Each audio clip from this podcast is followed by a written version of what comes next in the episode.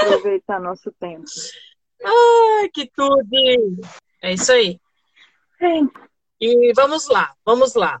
O que, que nós, sobre o que, que nós vamos conversar? Então, a ideia é a gente, nós conversarmos sobre papo de família, Uhum. relacionamentos entre filhos, filhos e irmãos com irmãos, enfim, com filhos, filhos grandes, filhos pequenos, É e isso aí. vamos ver o que, que a gente consegue fazer aí para melhorar essas relações. É, Legal. porque assim, você já conhece a, a minha trajetória, né, Tassi? Então, com Sim. relação à mãe, eu nem falo, não é desmerecendo, mas é porque a minha relação era tão boa com ela que, enfim, era mãe, era amiga, era tudo. E já o pai era um, um, Uhum. um ser estranho. Eu sabia que era o pai, mas não tinha aquele convívio, não, não tinha, né? Não conhecia. E isso, Uhum. com o tempo, eu aprendi a. O tempo, as situações da vida ocorreram, uma delas foi a morte da minha mãe.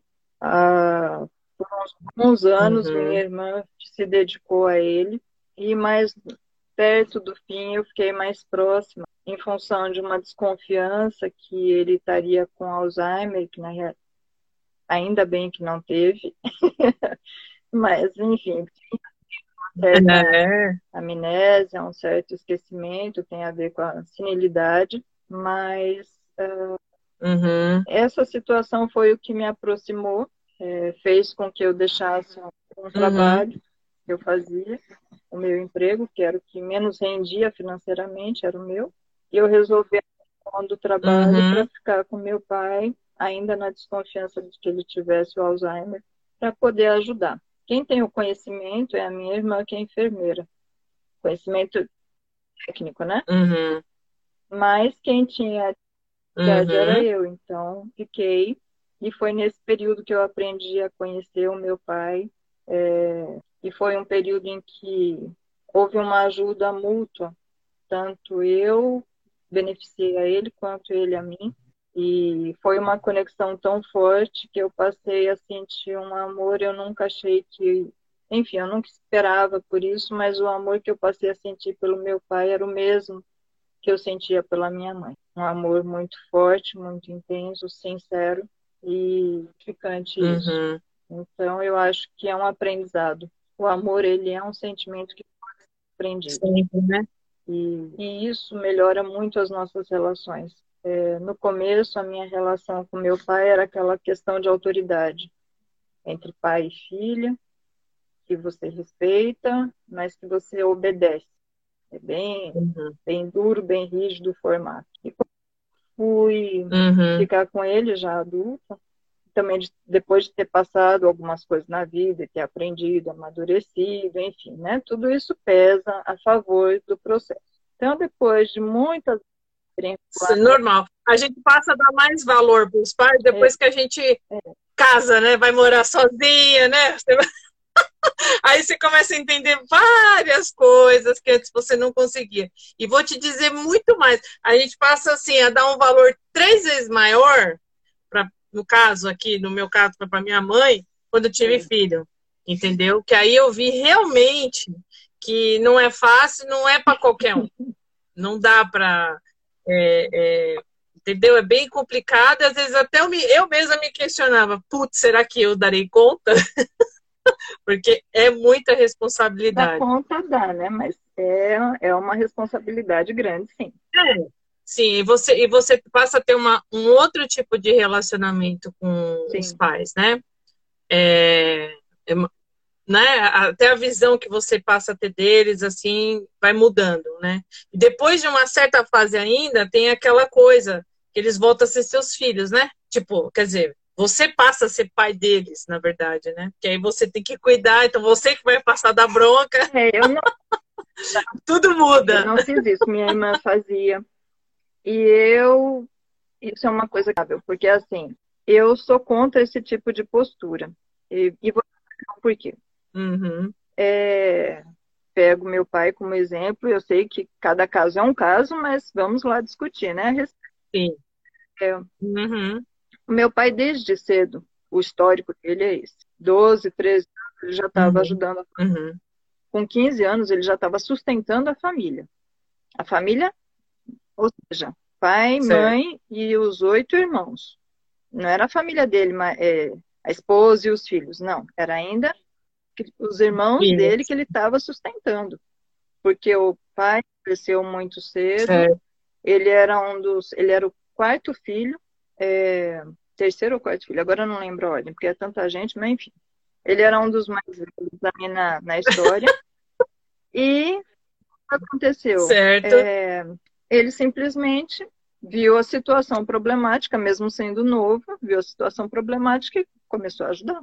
Foi trabalhar e foi ajudar a sustentar essa família. Aí depois, uhum. ele depois conheceu a minha mãe, que era uma prima dele, gostou, casou, teve lá os quatro uhum. filhos, enfim, por aí vai. Aí o cara tá lá com setenta e tantos anos nas costas, mais de 75 nas costas, uhum. É muito difícil chegar numa pessoa é. com essa idade que passou várias coisas na vida, que desde criança sempre cuidou da própria vida e cuidou de muita gente, e você começar a mandar nela. Então, assim, uhum. eu acho, isso é minha forma de pensar. Se ele tivesse perdido lucidez tá. em função da doença, ou seja, ele não consegue, não tem mais condições de decidir o que fazer ou deixar de fazer da própria vida. Eu considero uma coisa, aí sim, tem que chegar a esposa ou os filhos, enfim, alguém para cuidar. Mas ah. se, ele, se a pessoa tem certo. lucidez, eu acho que ela tem que decidir. E não adianta a gente chegar querendo uhum. impor e querendo mandar. As pouquíssimas coisas é. que eu é. consegui com meu pai foi através do afeto. Não foi pela imposição. Não uhum. consegui nada e nunca tentei. Mas assim, uhum. eu posso pegar isso como referência. A minha irmã chegava junto, ela tinha o mesmo temperamento dele. E eles brigavam muito em função disso, porque uhum. ela não queria que ele fizesse algumas coisas que, em certo modo, ela tinha a sua razão. Mas a abordagem não foi Entendi. a melhor. Talvez para o temperamento dele, não sei. Tudo isso conta. Uhum. É, então, assim, por exemplo, ele, tava, ele passou a beber é, depois que minha mãe morreu. A minha irmã tentava impedir que ele fosse ao barzinho beber. É muito difícil você segurar um adulto. Uhum. É, é verdade.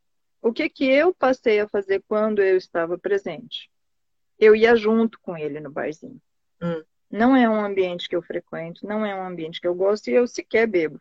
Mas o que, que acontecia? Uhum. Quando eu estava junto, ele bebia menos. Aquele monte de pessoas bêbadas certo. lá, os parasitas, porque quem, quem tem esse tipo de. Quem vive esse tipo de situação sabe que uma pessoa que vai a um, a um bar sempre vai estar rodeado de outros bêbados, e às vezes o agravante é aquele que tem mais uhum. dinheiro no botequinho acaba pagando é, os outros que estão ali parasitando. Então, assim, certo. é um problemão. E quando você está acompanhando, isso, de certo modo, reduz esse público que uhum. fica ali parasitando. E uhum. a, aquela pessoa que está ali seja lá por qual motivo for que ela está ali bebendo, ela tem uma companhia, vou conversar com ela. Infelizmente, uhum. naquela época não tinha muito assunto com meu pai. Era ainda um começo de relação, tá. começo nós ainda estávamos nos conhecendo, então a gente não tinha muita conversa. Uhum. Mas eu ia lá e ficava com ele, não fazia cara feia. Eu podia beber uma água, um refri, um suco, qualquer coisa. Eu só não pegava bebida alcoólica porque realmente não bebo. E a ideia era fazer companhia. Certo. A ideia era estar ali com ele, mostrar presença. Então, assim, estar presente, mostrar que realmente você quer bem a essa pessoa. É... Uhum. Então, foi esse o caminho que eu tomei. Então, eu comecei a demonstrar afeto, a dar afeto. Aquele amor louco que eu passei a ter por ele veio muito depois. Então, é, é um processo gradativo. A gente pode até fazer uma analogia com um Sim. namoro, um relacionamento. No começo a gente não se conhece muito bem. À medida que a coisa vai caminhando, a gente vai tendo mais intimidade, mais fica mais à vontade, conversa mais coisas, faz mais coisas, brinca, chora, enfim, faz, faz de tudo. Mas isso leva um tempo. A mesma coisa a relação uhum. com os pais. Então, assim, se você não, não tem, é um relacionamento distante, a gente vai caminhando também. Começa por conversas superficiais e uhum. depois vai aprofundando nisso Então, assim, aquela coisa boba de, ah, o dia tá bonito hoje, ou não sei o quê, é conversa que a gente fala com um estranho qualquer.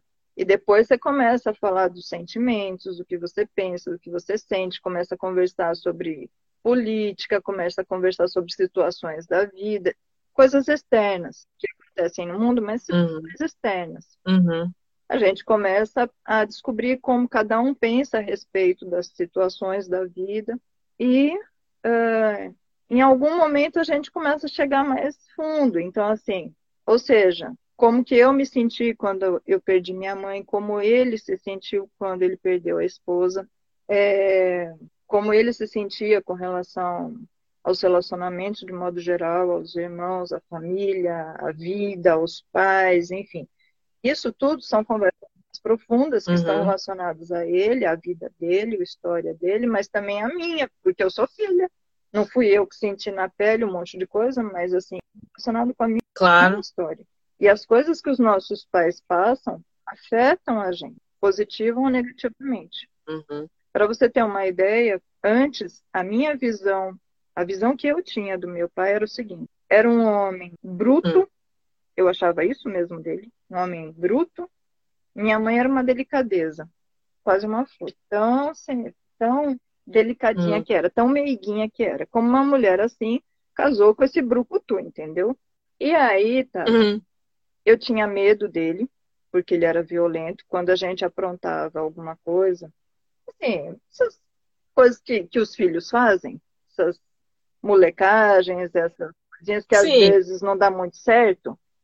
Meu pai, ele resolveu tapa. Uhum. A repreensão era no tapa.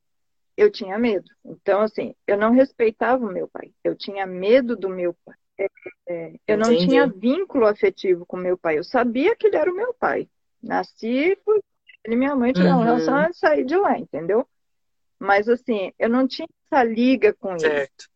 Por quê? Porque era um homem que trabalhava, a vida não foi fácil. Foi um homem que teve que trabalhar de segunda a segunda. Então ele saía às 5 da manhã e às vezes uhum. só voltava lá para 7, 8 da noite. A gente tinha pouquíssimo contato com ele, pouquíssimo convívio com ele. E eu fui vivendo, uhum. fui crescendo. Quando eu conheci esse homem, foi justamente aquele período que eu fiquei com ele, que a gente achou que estaria com ah, Alzheimer. Entendi. E foi nessa época que começou a desenvolver um relacionamento que eu comecei e não foi uma coisa consciente, foi uma coisa que aconteceu. Eu percebi que eu amava ele. Uhum. Eu percebi que eu respeitava ele, eu não tinha mais medo, eu respeitava ele. E percebi que aquele homem bravo era só uma fachada. Ele era muito, muito sensível. Uhum. Um homem muito preocupado, com as pessoas, extremamente observador. Ele era muito quieto, mas ele uhum. observava tudo. Ele percebia as coisas que estavam acontecendo. E se ele pudesse ajudar, ele ajudava. Seja quem for, não era só a família, qualquer pessoa. Então, tá. isso fez com que eu amasse. De conhecer a história do meu pai, de saber que ele teve uma vida difícil desde a infância, com pai, com mãe, com irmãos, com questão financeira de sobrevivência, uh, e tantas outras coisas que ele viveu na vida dele, no exército, fora do exército, enfim, dificuldade de estudar. Ele queria uhum. muito, muito, muito ter estudado e não teve. A vida não, infelizmente, não permitiu que ele fosse seguisse mais longe como ele queria. Ele chegou até a oitava série, não conseguiu dar sequência. Em função de uh, golpe militar, em função de tudo que ocorreu, enfim, ele foi considerado comunista, ele nem sabia o que era isso na época, e tudo isso acabou prejudicando, ele ficou marcado por uma coisa que ele não foi, e isso atrapalhou, de certo modo, os estudos dele, a vida dele, de alguma forma, foi afetada. É... Tá. Mas assim, conhecendo a história dele, eu passei a respeitar, eu passei a amar e percebi que ele não era aquele homem bruto que eu sempre achei. E isso fez com que eu visse meu pai de um modo diferente, mais afetivo, mais amoroso. Eu comecei a brincar uhum. com ele. Ele era muito mais bem, eh, muito mais com certeza. Meu pai era brincalhão, embora quietão, mas ele assim era bem humorado, ele era brincalhão. Eu já não tenho tanto esse senso de é. humor, é. mas eu adorava rir com ele, é, das piadas que ele fazia, das brincadeiras que ele fazia, que normalmente ele não faria com uma mulher, principalmente sendo sua filha. mas ele se encontrou numa situação em que ele estava acompanhado de uma mulher. Então ele até falava assim: ai filha, me desculpa falar isso, eu nem deveria falar isso porque você é mulher, mas e contava as piadinhas dele. E a gente dava risada. Eu comecei uhum. a fazer isso também, contar uma piada ou outra, encontrar, na realidade eu procurava, né? Alguma coisa engraçada, contava para ele, e a gente começava a falar uhum. as coisas e rir, então ficou uma amizade mais próxima, não tinha aquela hierarquia de pai e filha, o respeito sempre existiu. O respeito, assim, não é a questão certo. de hierarquia que vai fazer com que você respeite ou não uma pessoa. Então, assim, eu respeitava. Uh, antes eu tinha medo do meu pai, depois eu passei a respeitar o meu pai. E aí é que uhum. o sentimento realmente veio a se desenvolver e a coisa, uh, a relação ficou muito boa. Então, é, a gente uhum. sabe que nós vivemos num, num planeta em que há muitas relações conflituosas, muitos problemas Uhum. É, existem, é, como que eu vou dizer? Existem pais imaturos, tanto mãe quanto pai. Sim. Mas também existem pais que, que são pouco mais maduros. Ninguém é 100%, sejam os uhum. maduros ou imaturos, ninguém é 100%. Nem pai, nem filho, ninguém é. Todos nós sempre vamos ter alguma é. coisa é. para aprender e para ensinar. Mas eu acho que é possível é, construir uma relação mais sadia possível. E isso nem sempre precisa partir dos uhum. nossos pais. Pode partir dos filhos com relação aos pais. Ou seja, se os, no meu caso, meu pai era maduro, não era imaturo. Mas era uma pessoa muito sensível uhum. na questão, muito fragilizada na questão emocional. Muito machucado nesse ah. lado. E eu acho que nesse contexto eu pude ajudá-lo. Dando afeto, dando carinho, dando beijo, dando abraço, dizendo que amava, é, mas era sincero, tá? Não é dizer eu te amo e não amar, né? Também não funciona. Tem que ter, uma, claro. tem que ter um sentimento real que você é. quer, né? né? Ou que desenvolva, né? É, uhum. Mas assim, é, isso dá para ser construído, filho. Às vezes a gente fica cobrando dos nossos pais atitudes e comportamentos que eles não sabem.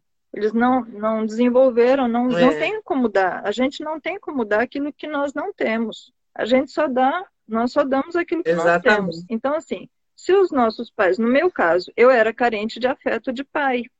Porque, assim, a minha mãe eu sempre de beijar, uhum. de abraçar, de brincar, de conversar, de sair junto, enfim. E com meu pai eu não tive isso. Mas, assim, não adiantava eu ficar cobrando dele. Ele, ele também nunca teve ele não uhum. sabia, ele não tinha como me dar isso. Qual foi o caminho? Eu ensinei o caminho. Eu passei a tocar a mão dele, a fazer um carinho no rosto, a fazer um carinho no cabelo, a dar um beijo no rosto, a dar um abraço. No começo ele era todo constrangido, uhum. até meio se sentia incomodado, porque não sabia como, como retribuir, uhum. como reagir. E depois ele foi aprendendo, mas foi aprendendo Entendi. por quê? Porque eu, sem falar para ele, eu estou te ensinando, eu estava ensinando. Com um beijo, com uma demonstração de afeto, uhum. ele foi aprendendo com o tempo. Então, assim, foi positivo para ele? Foi algo que eu pude ensinar? Sim. Ao mesmo tempo, eu era carente de afeto de pai. Eu não foi uma coisa que eu pensei, fiz conscientemente, lucidamente, mas o que aconteceu foi o quê? Eu ensinei ele e acabei tendo o meu retorno a minha carência foi embora. Porque uhum. eu aprendi, eu passei a ter afeto de pai. E, e, uhum. e assim, a primeira vez, teve uma. Eu sempre falava para ele que eu gostava dele, enfim, que eu amava ele e tudo mais. E quando o meu pai, teve uma vez, eu estava no hospital já, numa das vezes em que ele ficou hospitalizado, eu estava saindo, me despedi, hum. meus irmãos estavam lá com ele, eu tinha que sair, já tinha ficado lá. Uhum. É, e aí e eu peguei, resolvi voltar e cheguei perto do, do ouvido dele e falei assim: Eu te amo. E fui saindo, só que eu não esperava que ele fosse falar. E ele falou assim: Eu também. Caí no choro na hora. Eu tinha ouvido. Oh. Lógico que eu sabia que meu pai me amava, mas é. E eu caí no choro, porque a emoção foi muito forte. É... Ah, legal. Então, assim, são situações que eu acho que vale a pena construir. No caso, você tem lá os seus filhos, uhum. tem o pai, também teve lá seus acertos e seus erros, com, tanto com seu pai quanto com seus filhos. Mas, assim, é via de mão dupla. E eu não acho que assim, ah, porque a coisa foi ruim a vida inteira que tem que morrer ruim. Eu acho que foi ruim, tá bom, então vamos dar um uhum. jeito de fazer esse negócio funcionar melhor. De que modo? Conversando, é, dizendo aquilo que você gosta e o que não gosta na relação, dizendo como você se sente em relação uhum. a algumas situações que você viveu é, e ouvindo o outro lado. Por isso que é importante conhecer a história dos nossos pais, porque a gente passa a entender como eles pensam. O que, que foi que aconteceu na vida deles que fez com que eles se tornassem as pessoas que são. O que foi que aconteceu na, uh, nessa trajetória que fez com que eles tomassem determinadas atitudes, de repente até de forma é, severa com a gente na nossa educação. Então, que medos que tinham aí, que uhum. receios que tinham, ou era simplesmente preconceitos da sociedade uhum. em que a gente estava vivendo. É, é, que assim, o que, os, o que nós vivemos com os nossos pais interfere muito na forma como a gente vive. Às vezes a gente reproduz é, aquilo que a gente não achou que nossos pais fizeram tão bem, às vezes a gente reproduz, segue adiante sem sequer perceber. Então é importante também a gente fazer reflexão, pensar nas coisas que a gente faz. De preferência, pensar antes de fazer. Não é que a gente vai fazer as coisas de forma pensada. Exato. Não dá, não dá para fazer um script e seguir a risca. Porque a gente nunca sabe o que vem do outro lado. Uh -uh. Mas a gente pode pensar é. em como eu vou agir, em como eu vou reagir. Então, se eu sei que a pessoa ela é, é mais, mais rígida ou mais determinada, não gosta muito de alterar a sua forma de pensar e agir, como que eu chego numa pessoa? Ou como uhum. eu convivo com uma pessoa assim? Essa pessoa pode ser, a gente, é lógico que está falando de pais e filhos e relacionamentos, mas isso é para amigos, para companheiro, para trabalho, enfim, qualquer relação na realidade. É, então, assim, como que eu convivo com essa pessoa? Como que eu posso ajudar essa pessoa? Ou como eu posso? De repente, às vezes, a gente não consegue acessar aquela pessoa, não consegue ajudar. Mas como eu posso conviver com ela se eu também não tenho, se eu não tenho como sair da situação, como que eu posso conviver com ela sem ser afetada de modo negativo, patológico? Então, eu não posso perder o meu equilíbrio porque a outra pessoa é desestruturada. Uhum. E, então, assim, a gente faz é, tudo que a gente pode para se melhorar. E, e como que isso funciona? Qual foi o caminho que eu fiz? Eu me encontrei, eu acho que eu, todo o processo que eu vi uns não chegou a ser 10 anos, foi menos que isso, mas eu tive uma caminhada aí uns oito anos em que eu estudei muito, que eu li muito, eu vi muitos filmes e pensava a respeito, não é uhum. é só ler, não é só pegar um material, um livro, um filme e ver, e não é assim que a gente vai, é. é o que? É pegar um livro e tentar ver como que eu coloco isso em prática. Livros bons, tá? Por favor, deixa, deixa eu colocar Deixa eu explicar direito esse negócio. Porque é perigoso. Com parênteses, veja bem. Então, assim, pegue um livro lá, Comunicação Não Violenta. É um deles que eu li. É... Como que eu coloco isso em prática? Ele é um livro que ensina isso. Como que eu coloco isso em prática na minha vida? Em qualquer relacionamento. Eu testei isso. Eu li, para você ter uma ideia, eu li esse livro uma vez e li, como, como normalmente a gente faz. Ah, um livro bacana. Eu segui minha uhum. vida. Lá pelas tantas apertou, uhum. me falaram desse livro. De novo. Eu falei, pô, esse livro eu já li. Certo. Mas eu não lembrava de mais nada. Eu li de novo. Uhum. Só que dessa vez que eu estava lendo, eu comecei a sublinhar, eu comecei a analisar as coisas, eu comecei a, a pensar isso aqui dá certo? Eu tenho como aplicar isso daqui? E aí situações me uhum. apareceram e eu apliquei a técnica. Eu lembrei de trechos, não é o livro inteiro. O livro inteiro ele ensina várias coisas, mas foi assim. Uma situação que me aconteceu, eu lembrei de um, uma partezinha lá do livro, fui lá, rememorei o negócio, fiz o que ele propôs e coloquei e testei. E funcionou. Uhum. Porque assim, realmente a gente fala ou nós escutamos e nós reagimos ao que nós escutamos. Está tudo errado. Certo. Não é assim que a comunicação funciona. Ou deveria funcionar, né? A comunicação não violenta não funciona desse jeito. É o jeito que não, é, não é respondendo, é. né? Então, assim. Você tem que passar por um filtro, não é mesmo? Nós vamos justamente fazer o quê? Eu me sinto que foi como eu fiz com meu pai. Teve uma conversa, nós tivemos uma ah. conversa e eu cheguei, começou, a conversa começou errada do jeito que nós estamos habituados a nos comunicar na nossa cultura, tá? Então ele estava se sentindo tá. é, julgado e como uma pessoa que estava sendo julgada, ele estava reagindo ao que eu estava falando. E não era isso que eu queria. Só que é. assim, eu consegui pedir ajuda, é lógico, dos amparadores, como você me conhece, como quem diz, foi preciso Sim. de ajuda para fazer esse negócio funcionar agora. Né? Tem que ter uma iluminação é. Cada um peça né? para aquele que acreditar, para os anjos, para os santos, não importa. Exato. Que vai poder dar uma, Seu mentor uma espiritual. Ajuda. Então, é, uhum. eu pedi ajuda, respirei fundo, lembrei da técnica, que é simplesmente começar a falar como eu me sinto com relação à situação que está ocorrendo. E nisso, eu, certo. sincera, ele não se sentiu atacado de modo algum, porque eu estava falando de um sentimento meu com relação à situação que nós estávamos passando. É lógico que a situação tá. envolvia nós dois, mas ele não se sentiu atacado. E aí a comunicação realmente aconteceu, a conversa aconteceu. E tanto ele quanto eu saímos bem. Então, assim, é isso que eu, quando eu falo de ler um livro, é nesse sentido.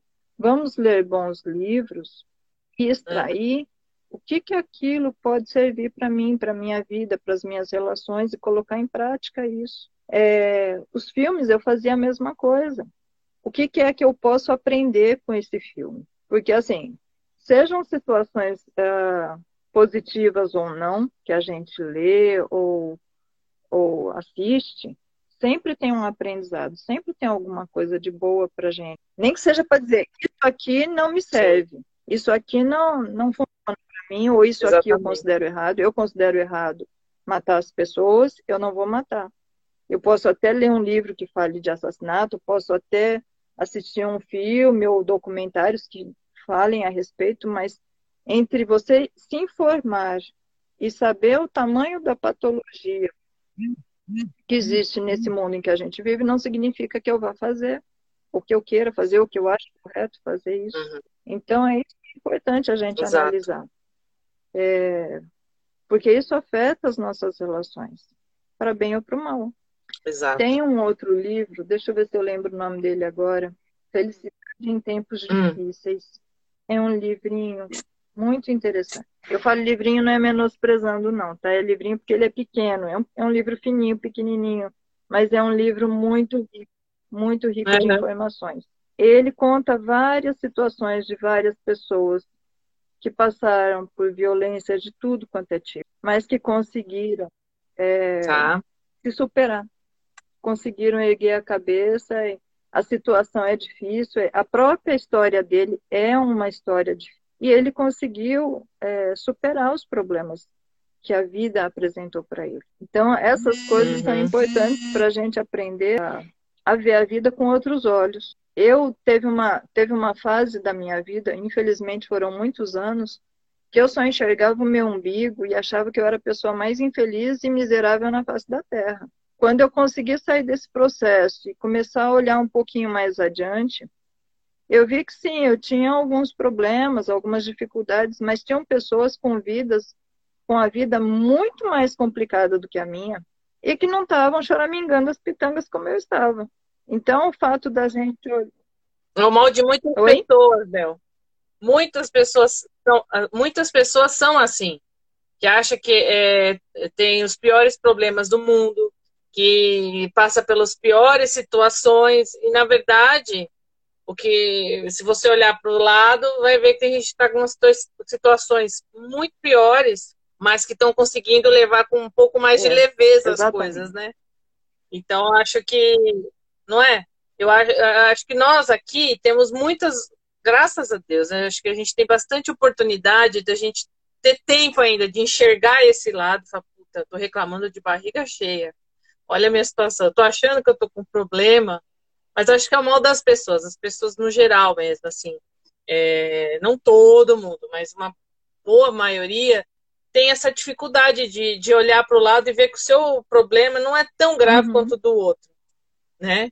A, a, as pessoas são muito assim, né? É, sempre assim, meu problema é sempre maior, nossa, não vou, né? E aí se você para e começa a observar, olhar para o seu lado, ver que pessoas sofrem muito mais até, mas conseguem, é, é, além disso, conseguem se sobressair e, e não, de, não focar só nisso, né? Focar no Sim. lado positivo para tentar superar e, e, e vencer o, as dificuldades, né? Que a nossa função é essa aqui na Terra, afinal, né? Infelizmente a gente não veio a passeio, né? Eu acho. A vida fica mais fácil quando a gente se ajuda. A vida ela não é fácil para ninguém. Sim. Nem mesmo os milionários. Ela não é fácil para absolutamente ninguém. Não mesmo. Todos nós temos muito que aprender com a vida. E... Mas assim, fica mais fica mais leve. A palavra que você usou é perfeita, porque é isso mesmo. A vida fica mais leve quando a gente consegue se ajudar, quando a gente consegue olhar para o lado, quando consegue ver que existem é situações melhores, mas também existem situações piores e que e é mais vergonhoso ainda que quando a gente vê que o outro está pior e está levando melhor a vida do que a gente. Exato. Então, é, vamos aprender, vamos aprender com essa turma. Como é que a gente faz isso? E, é, exatamente. Então, assim, tem. Às vezes a gente acha que, que o dinheiro traz felicidade. Não traz.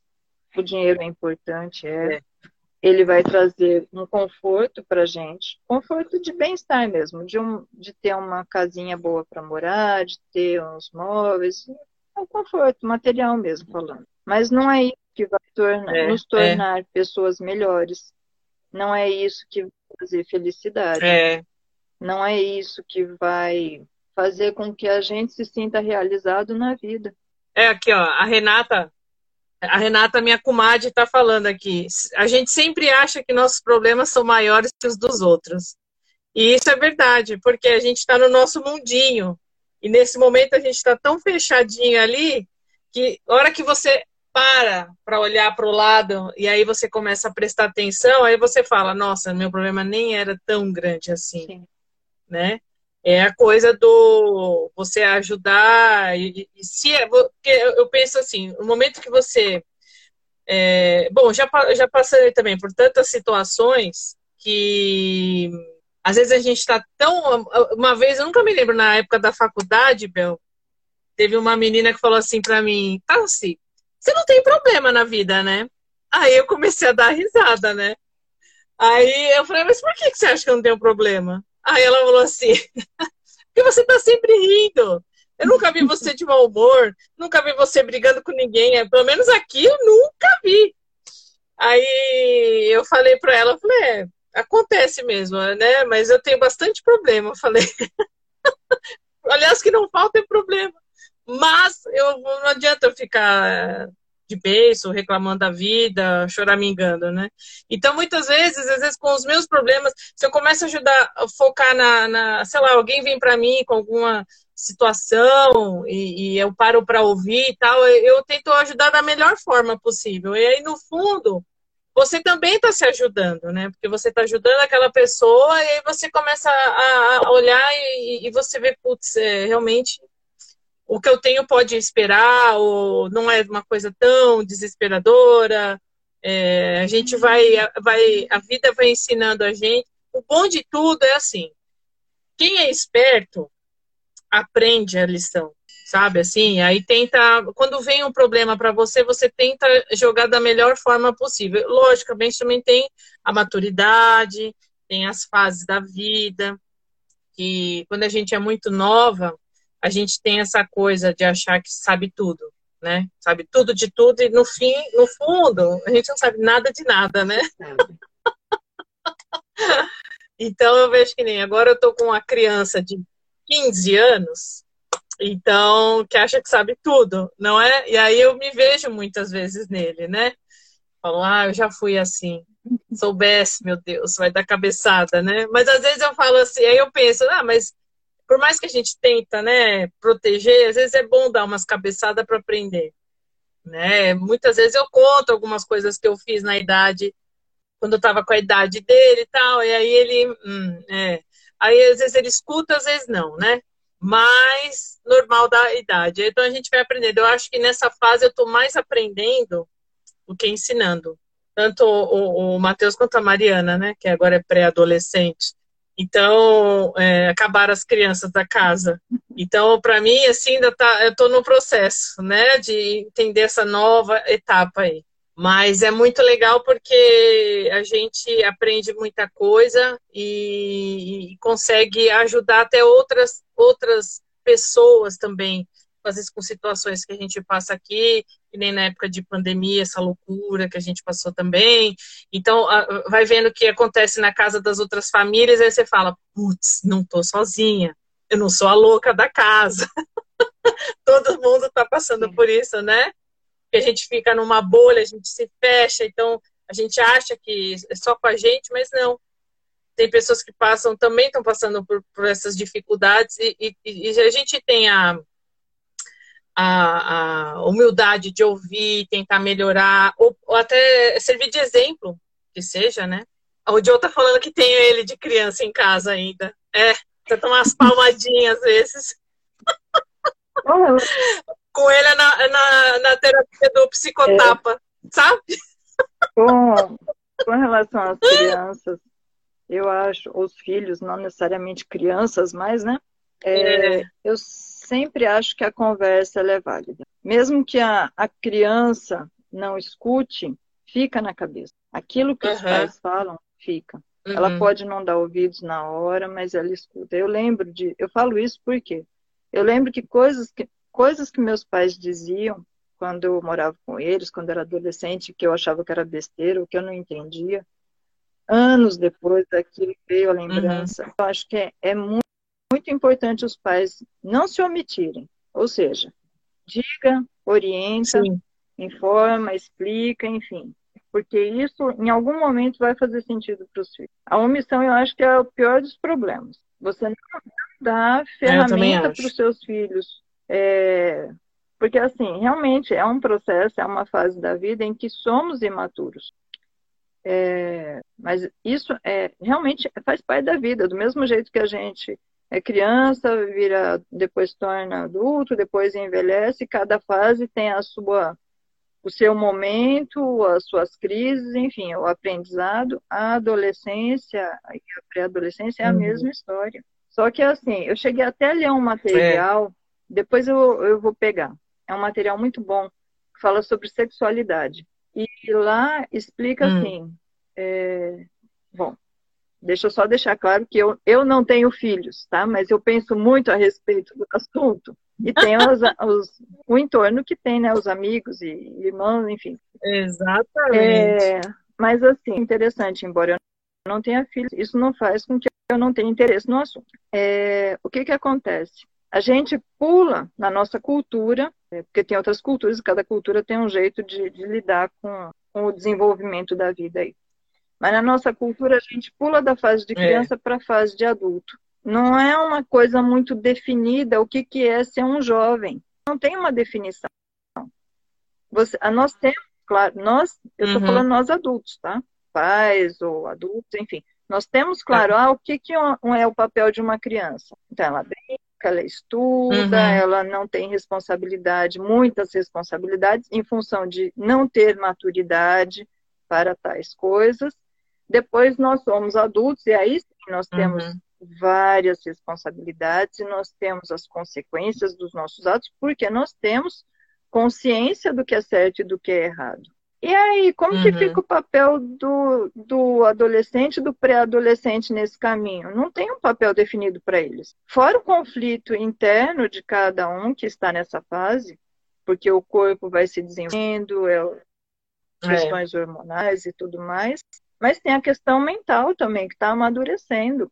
E essa consciência está tentando Exatamente. se achar no mundo. E como não tem um papel definido para ela nesse mundo, porque no, no, mundo em que a gente vive pula de criança para adulto, ela está tentando se achar nesse pedaço. Então, é, não estou querendo justificar a imaturidade de ninguém, mas assim, todas as fases têm os seus conflitos e esse, infelizmente, é um dos maiores conflitos, é, porque é uma questão externa e interna ao mesmo tempo. E Exatamente. os pais, eu acho que é importante para quê? Para que esse jovem não faça coisas nessa fase que, que é conflituosa, naturalmente conflituosa, não faça coisas que venham, por exemplo, vou entrar num tema, me desculpe, eu sei que você é mãe, mas vou entrar num tema polêmico, tá? que é, Ai, Jesus. Eu não sei Ai, se eu Jesus. seria assim se eu tivesse filho, mas enfim, o, o que acontece? Uhum. Pois bem, os hormônios estão à flor da pele. O que, que as, os jovens vão querer? Namorar, certo? Que nome que se deu hoje em dia. Estou desatualizada com relação aos termos. Uhum. Mas o que, tá. que acontece? O que, que é preferível?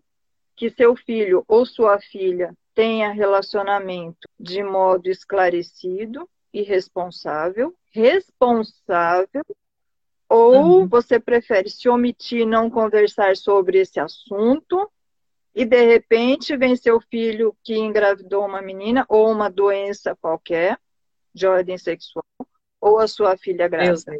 Então é importante uhum. pensar. Eu não estou falando para liberar, não é isso.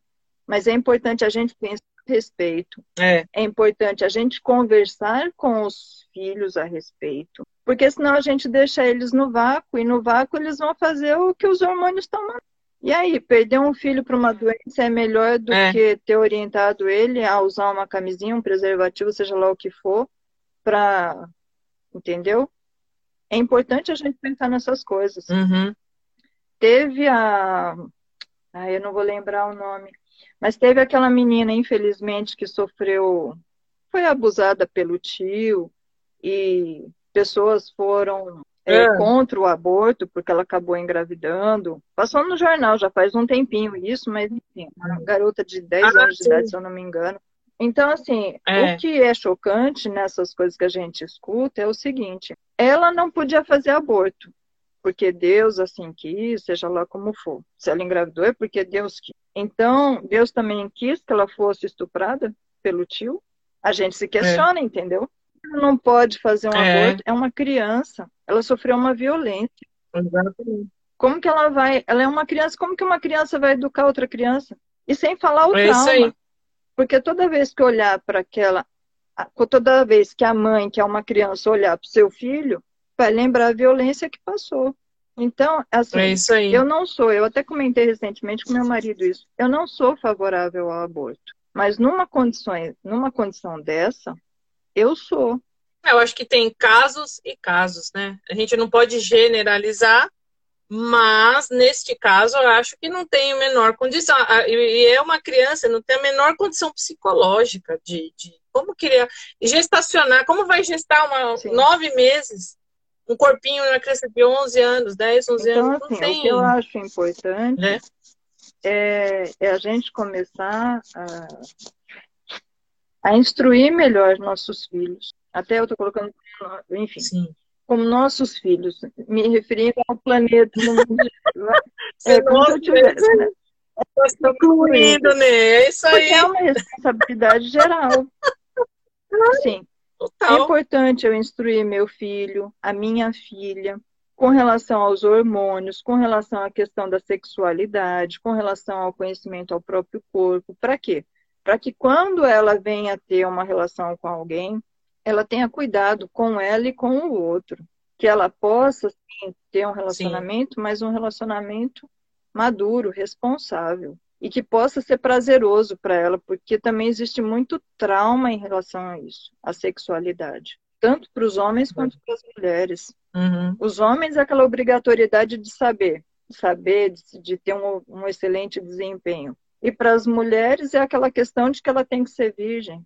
Como que pode isso, gente? Como que o homem pode ser experiente e a uhum. mulher virgem? Impossível. Exatamente. Existe a importância de ambos serem maduros, ambos serem informados e se relacionarem quando eles é, tiverem realmente o interesse de fato e com os devidos cuidados. E isso vai partir o quê? É isso Dos aí. pais. Os pais têm que serem maduros, têm que se informar para poder ter uma conversa com os filhos, orientarem esses filhos, para que eles possam ter uma sexualidade responsável e madura, mesmo numa fase em que eles estão imaturos. Não é incentivar os filhos a irem aí tendo é. relações sexuais com o mundo inteiro, não é isso. É simplesmente instruir, ensinar, orientar, para que eles possam se desenvolver e serem adultos sadios nesse aspecto da sexualidade também. Não é só de conhecimento, uhum. para ter uma profissão, para ser bem sucedido, para ser.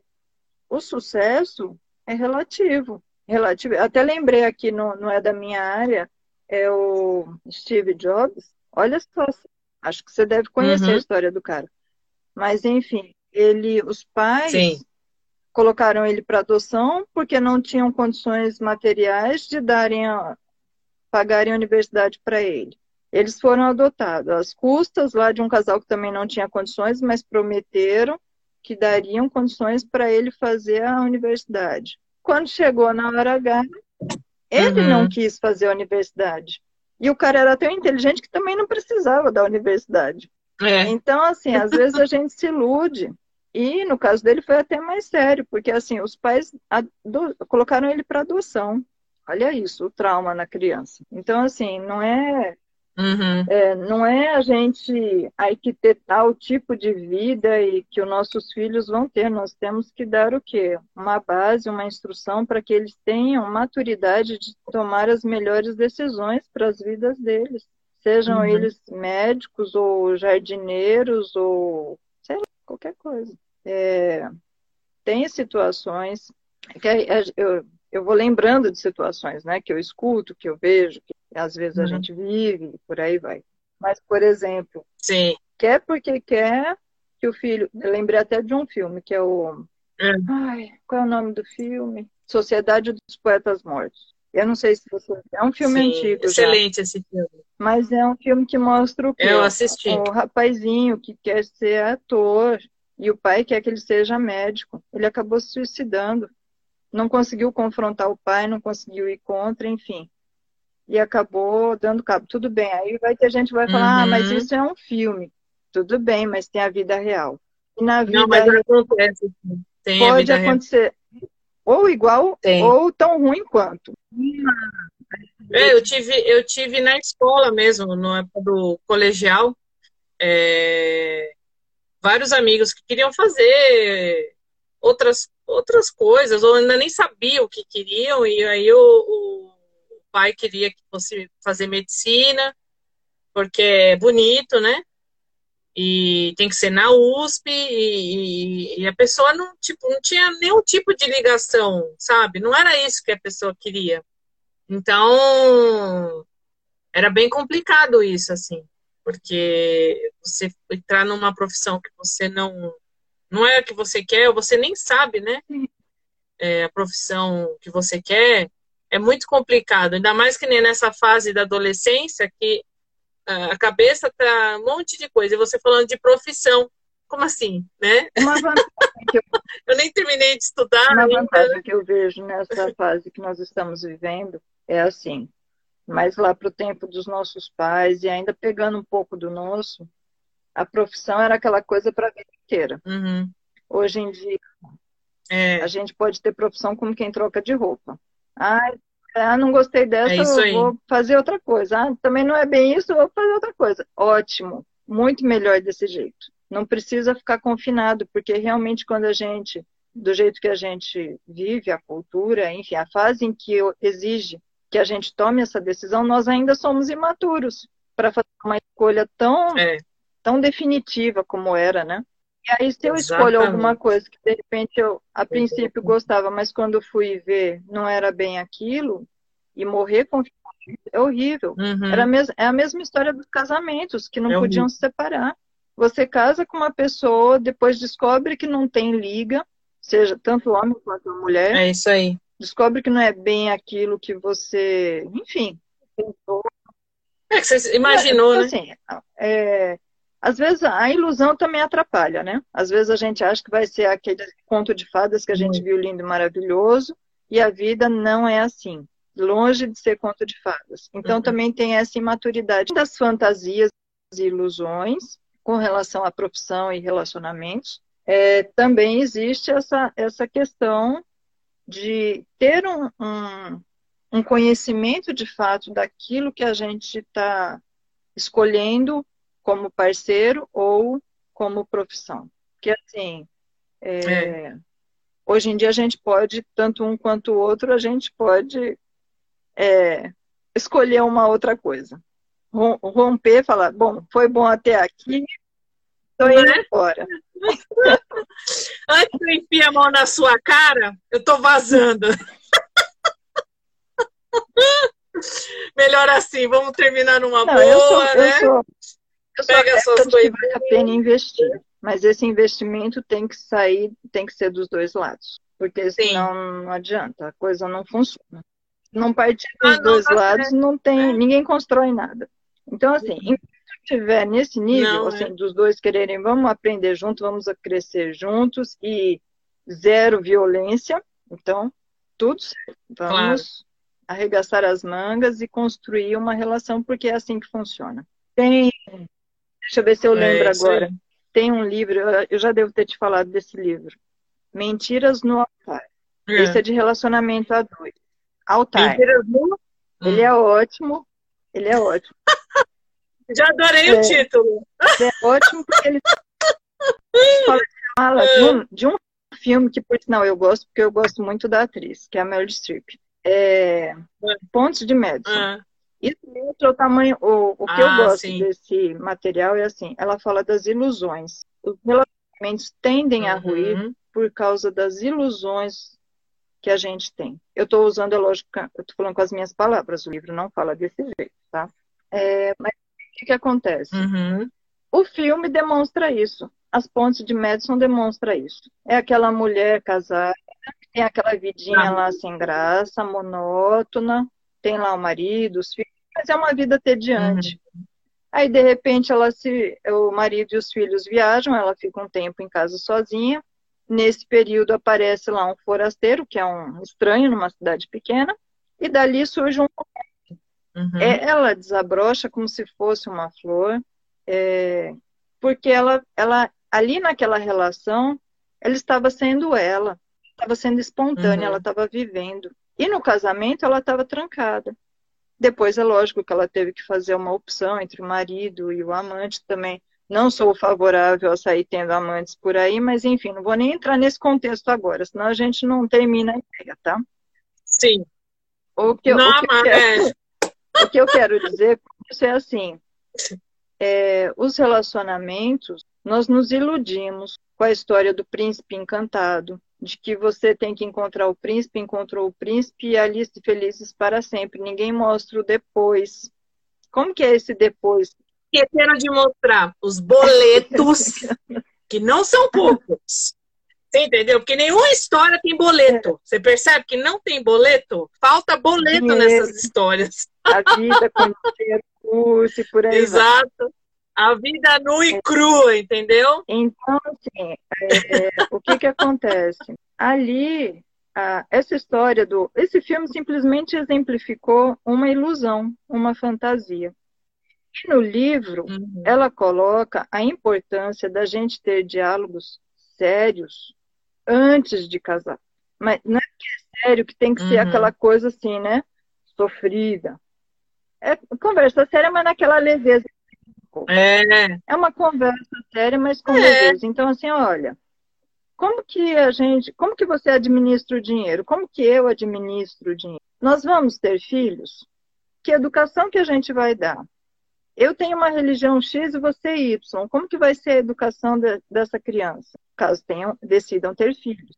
Uhum. Então, são vários assuntos que a gente tem que conversar. De dinheiro, de filhos, é. de família, de comportamento, de gosto, de tendências que a gente tenha. Uma das imagens, para mim, ficou forte quando ela coloca no livro, ela fala assim, quando você está à mesa com seu marido, que pessoas que estão ali junto e não é pessoas fisicamente, não. São as influências que, eu, que a gente conversou antes. Ou seja, uhum. o meu pai tem influência na minha vida, a minha mãe tem influência para mim, ou de repente é uma amiga, é um parente, tio. Uhum. A mesma coisa para o meu companheiro, que pessoas que têm peso para ele. Tudo isso vai estar ali junto com a gente. Você vai estar vocês dois, Exatamente. mas assim, as influências são outras pessoas que estão junto. E tudo isso vai interferir na relação. Então, se a gente está mais informado do, da situação, nós temos maiores condições de ter um relacionamento mais positivo, mais leve, mais maduro uhum. também. Eu acho que a gente confunde muito a questão de, é, como que eu vou dizer, um relacionamento sério como algo sem graça, e não é. Como algo, ou então, casal é feliz verdade. é aquele responsável. Não é. Não é necessariamente isso. Nós temos uhum. que ter os nossos momentos de lazer, de brincar, de falar besteira, mas também tem aquela hora em que a gente tem que falar sério com relação às nossas vidas, como administrar, como cuidar das nossas vidas, é, como cuidar do nosso futuro, Sim. ou do futuro dos nossos filhos, uhum. ou como vai ser com relação aos nossos pais. A vida nos apresenta situações é. difíceis, seja ela financeira, seja ela afetiva. É. é você sabe que Sim. tanto meus, meu pai quanto minha mãe já morreram. Foram momentos dificílimos. É importante o apoio do parceiro nessa hora. É, e não é Com aquela certeza. coisa assim de ficar coitadinha, não é isso. Mas mesmo que você não saiba o que falar, porque normalmente não. ninguém tem o que falar nessa hora. Mas assim, tá ali do lado. É. A pessoa tá ali do lado, é. já é um apoio, né? Contar com ela. É diferente de você estar tá curtindo o luto é e a pessoa está lá assistindo televisão, está curtindo a vida, está tá se esquivando daquele momento tenso em que a gente está vivendo. Então, assim, são, são situações, é. ou quando a situação financeira aperta, vamos sentar junto, vamos conversar, vamos colocar estudo numa planilha, vamos administrar melhor esse dinheiro. Qual é a, é. qual é a minha esse eu não vou lembrar o nome do, do livro, mas depois, se for o caso, eu pego e falo. Eu li um livro é, que fala da questão financeira, mas é assim, qual é a minha relação hum. é, com o dinheiro? O que, que eu penso, eu vejo o dinheiro? Uhum. Eu vejo ele como algo bom, que vai me ajudar a obter uhum. coisas, ou eu vejo ele algo como sujo, como algo é, danoso, a imagem que eu tenho do dinheiro vai afetar na minha relação com ele. Então, não é Exatamente. O, o, objeto em si, não é o dinheiro em si, o papel em si. É a, é a imagem que eu tenho, é a relação que eu tenho com ele. Então, isso influencia. O Joe, você viu aqui? O Joe escreveu aqui: o ciclo nunca termina e é bom manter isso evoluindo. Isso é fato. Essas coisas Sim. não acabam. Então. Hum. Mas aqui você, por exemplo, a minha amiga, você sabe, eu tenho um pouco de dificuldade, né? De, de ter essas conversas. Muitas vezes ele quer conversar comigo, eu não quero falar sobre isso, sobre algum assunto. Mas é que tem tempo. Eu penso, isso tem que observar assim. É. Eu aprendi com uma pessoa uma técnica que eu passei a usar. Aí tá? funciona. Para mim funciona. Aí vale aquilo que eu já falei também. Teste. Eu vou te e aí você uhum. testa e vê se funciona uhum. para você. Quando uhum. um problema qualquer acontece na relação, agora eu estou me referindo particularmente à relação a dois, mas também não é só para isso. É, tá. Por exemplo, se alguma coisa relacionada aos filhos, à educação dos filhos, sei lá. Tem um problema qualquer. Só que assim, eu tô alterada agora, eu tô, tô brava, tô chateada, aconteceu a situação, é, e não, não tô em condições de falar. Porque se está alterada, realmente não adianta querer uhum. conversar naquela hora, seja você ou seja o seu parceiro. Se os dois no equilíbrio, a conversa não vai acontecer. Agora, o que, que você pode fazer? É. Eu dou um prazo. A técnica é justamente essa, tá? Eu dou um prazo. Qual é o meu prazo? Uhum. Uma semana. Ou seja, pode ser, a sua semana pode ser de sete dias ou de cinco dias. Aí você decide, tá bom? Mas você tem, no meu caso, a minha tá. uma semana eu deixo até o sétimo dia. É, e o que, que acontece? Certo. Esse tempo é o tempo que eu tenho para me acalmar e poder conversar. Certo. Tem que ser dentro desse prazo, não é depois, é dentro desse prazo. Então, o que, que aconteceu? Passou lá um dia, dois dias, três dias ainda estou fervendo, enfim, quarto dia. Quarto dia já estou melhorzinha, quinto dia até que dá para conversar. Aí eu observo o meu companheiro também como que tá. Se ele está bem, bem que eu falo não é 100%, porque senão a gente também nunca conversa, tá? Mas assim, mas se dá para conversar. É verdade. Então é a hora. Você chega lá no companheiro, fala, olha, eu gostaria de conversar com você sobre tal assunto. E põe, aí usa a comunicação não violenta. Aquela situação assim, uhum. assim, assim, assim, eu me sinto assim com relação a ela, por isso, isso, isso. Você expõe o que, a sua visão com relação ao problema. E escuta o companheiro uhum. o ponto de vista dele também com relação ao problema. E aí, o que, que vai acontecer? Tem três opções. Talvez eu enxergo no a princípio três.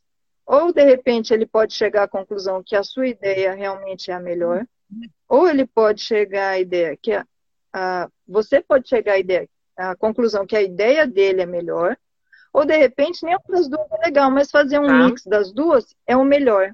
Então. Olha só que engraçado. Normalmente as minhas ideias são sempre as melhores. É inacreditável. Não sei porquê. Não imponho nada. Mas Quem é sou eu para impor? É importante longe disso, conversar. mas normalmente o que eu sugiro. Independente de quem tem aí a maior uh, argumentação, é importante. Que é isso que importa na Com certeza. É a Renata também, né? Ela também. O que ela fala é lei. É isso aí. É bem democrática vendo, a coisa. Tô percebendo. Eu te falei, eu falei, Bel, aqui a gente usa a, a terapia do psicotapa e funciona com o marido também. Eu acho que vale a pena o, a tentativa. Foi no castigo tá? lá no. Eu acho que vale é, a pena. O cantinho do pensamento. vale sabe? a pena desenvolver a, a, a conversa dois. Ao invés de ficar só na. Ah, com certeza. No ditatorial. Isso. Exatamente. E... Então, assim, eu uso essa técnica, ela funciona para mim uhum. de, uhum. de conversar, de dialogar. Uhum. Porque isso faz o quê? É, esse tipo de conversa, independente de quem tem a melhor ideia ou a razão, ou seja lá o que for, isso faz com que o casal se aproxime. Tanto na, nas coisas simples da vida como nos problemas mais difíceis, e isso também interfere na cama. Porque assim, se a gente fica, se a gente, olha, pensa um pouquinho, se eu sempre tenho a razão, hum. o outro pode cair na seguinte condição. É uma possibilidade, não, não vou dizer que são todos assim, tá? Pode cair num, num tá. comodismo. Para que, que eu vou decidir? Uhum. Entendeu? Por que, que eu vou decidir? É, se tem alguém que já decide, né? Se ela sempre está certa. Então a gente acaba jogando de escanteio o companheiro ao invés de trazer ele junto para pensar junto e cooperar com a gente e dividir uhum. esse peso na idade, aliviar. Não, com certeza. Porque assim, quando a gente compartilha é. tanto as alegrias quanto as tristezas, não sobrecarrega ninguém. Agora, quando a gente. E tem um filme que mostra isso, hein? Deixa eu ver se eu lembro o nome dele agora. Ai, é outro. Eu gosto tanto desse não. É. Não consigo lembrar o nome dele. Mas enfim, depois eu, eu pego, eu passo.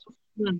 É, porque Isso. assim, ele é riquíssimo justamente nisso. É a mulher, a história do filme mostra uma mulher que sempre toma as decisões. Só que lá pelas tantas, depois você leu quantos anos de casado, ela se vê no espelho, uhum. entre aspas, tá?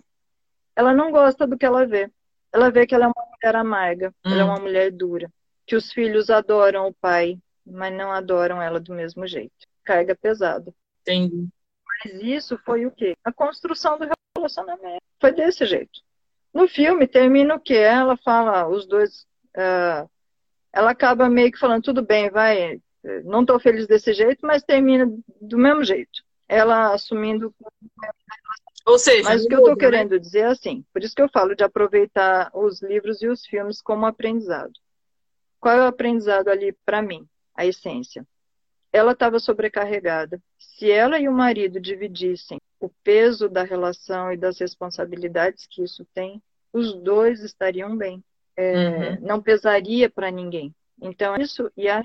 Então, ela deve ser assim. Os dois devem aprender a compartilhar tudo, principalmente uhum. porque assim, o que, que pode acontecer? Vamos pensar. É, eu estou falando da sobrecarga, mas de repente a mulher fala, ah, tudo bem, eu aguento.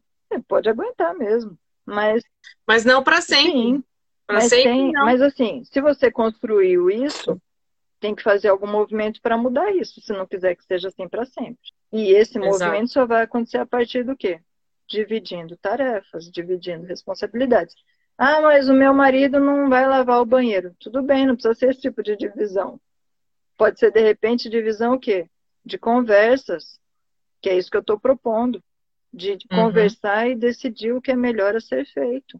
Com o dinheiro, com a educação dos filhos, de repente com uma viagem. Ah, ele pode, de repente, comprar a passagem, vocês decidem o lugar que vocês querem ir, mas ele fica encarregado de comprar a passagem e, de repente, você de é, escolher o roteiro, ou, de repente, é, ele faz a mala dele, faz a sua, e os dois ajudam os filhos a fazerem uhum. as malas para a viagem. Então, esse tipo de coisa. Eu estou pensando, entendeu? Mas, assim, divisões de tarefas que, que seja possível, que seja viável. Sim. É que parece bobeira, mas são coisas que você vai juntando. Eu acho que, na verdade, é bom para todos, né? Isso tudo. Começa com coisas pequenas Olha, e vai para tudo, vai para vida, né? A gente reclama do tipo de marido que a gente tem em função da educação que eles tiveram. Só agora voltando para um outro tema que a gente já falou também, que é o quê? Se eu quero que meu filho uhum. não seja igual não tem o mesmo tipo de educação que o meu irmão teve, ou que eu tive, ou que meu marido teve, eu tenho que educar diferente. Então, é assim, é eu tenho que mostrar para o meu filho que não tem nada de mais um homem lavar uma roupa, lavar uma louça, fazer uma comida. É verdade. E da mesma forma, eu tenho que mostrar para minha filha não, que não tem nada demais ela de repente jogar futebol, entendeu? Fazer coisas que são típicas de, de menino dentro da cultura que a gente vive. É, então, é a gente quebrar os nossos próprios preconceitos para conseguir é, é. Dar, fazer algo diferente e orientar é, as pessoas para que os nossos filhos sejam diferentes, para que sejam melhores. Que Exatamente. Às vezes a gente cai numa, numa armadilha também de falar muitas coisas é, antes da gente ter os filhos. Hum? a gente fala assim, ah, quando eu tiver meu filho, eu não vou fazer isso. Sabe? A gente, faz, a gente vê acontecendo com as outras pessoas, aí fala, quando eu tiver o meu filho, eu não vou fazer isso. Ou coisas que a gente viveu e fala, eu nunca vou fazer isso com meu filho. Mas quando você tem, a conversa muda, entendeu? Quando você vê, já fez coisas que você abominava, que você entra, né? na sua criação, quando você, na, da forma como você foi criado, e aí você está repetindo Sim. e isso. É um resultado diferente, né? E aí é muito. É, exatamente. E que é um é resultado complicado. diferente. O que é impossível. É isso aí. Então, assim, ou exatamente. a gente começa a fazer diferente para que esses nossos filhos sejam melhores, ou nada vai mudar. É isso aí. A Renata escreveu aqui: a gente cospe para cima e cai na própria testa. Exatamente, é horrível isso.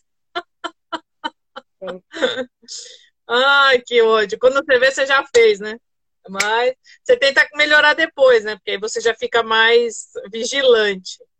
Mas mesmo assim não é fácil, inclusive com relacionamentos. Também serve não só para criação de filho, mas no geral também é complicado. Coisas que você vê no, no relacionamento dos seus pais e fala, isso eu não quero fazer. Mas é engraçado, até outro dia eu estava falando com o Joe sobre é, essas coisas assim, de a gente saber que não é legal e tal. E por que que repete? Faz é, atitudes repetitivas, né? Coisas que você não fazer. Não é legal quando você vê você está fazendo de novo. E eu falei para ele, foi engraçado, né? Que nem quando a gente ia nos casamentos das pessoas, quando a gente era convidado, né? Porque agora a gente não é mais convidado, ninguém casa. Ou se casa, a gente não é mais convidado. Faz tempo que eu não vou em casamento, então tudo bem, deixa pra lá. Mas a gente ficava observando tudo que a gente, é, é, é, quando a gente, né, Tava para casar a gente olhava e falava, eu não quero fazer isso. Ah, não vou fazer isso. Ah, não quero isso. Quero... Então a gente vai trabalhando para não deixar acontecer, né? E aí foi muito legal porque quando a gente fez a festa e tal, foi o casamento, as pessoas amaram, todo mundo vinha falar. Às vezes até hoje, quando a gente encontra com uma pessoa que foi no casamento, tá, seu casamento foi o melhor, eu nunca mais esqueci. Você sabe que eu tenho a lembrança até hoje, não sei o quê. é muito engraçado isso. Mas, assim, a, a nossa intenção, o que, que era? Era fazer uma coisa alegre, como a uhum. gente, assim, é, né?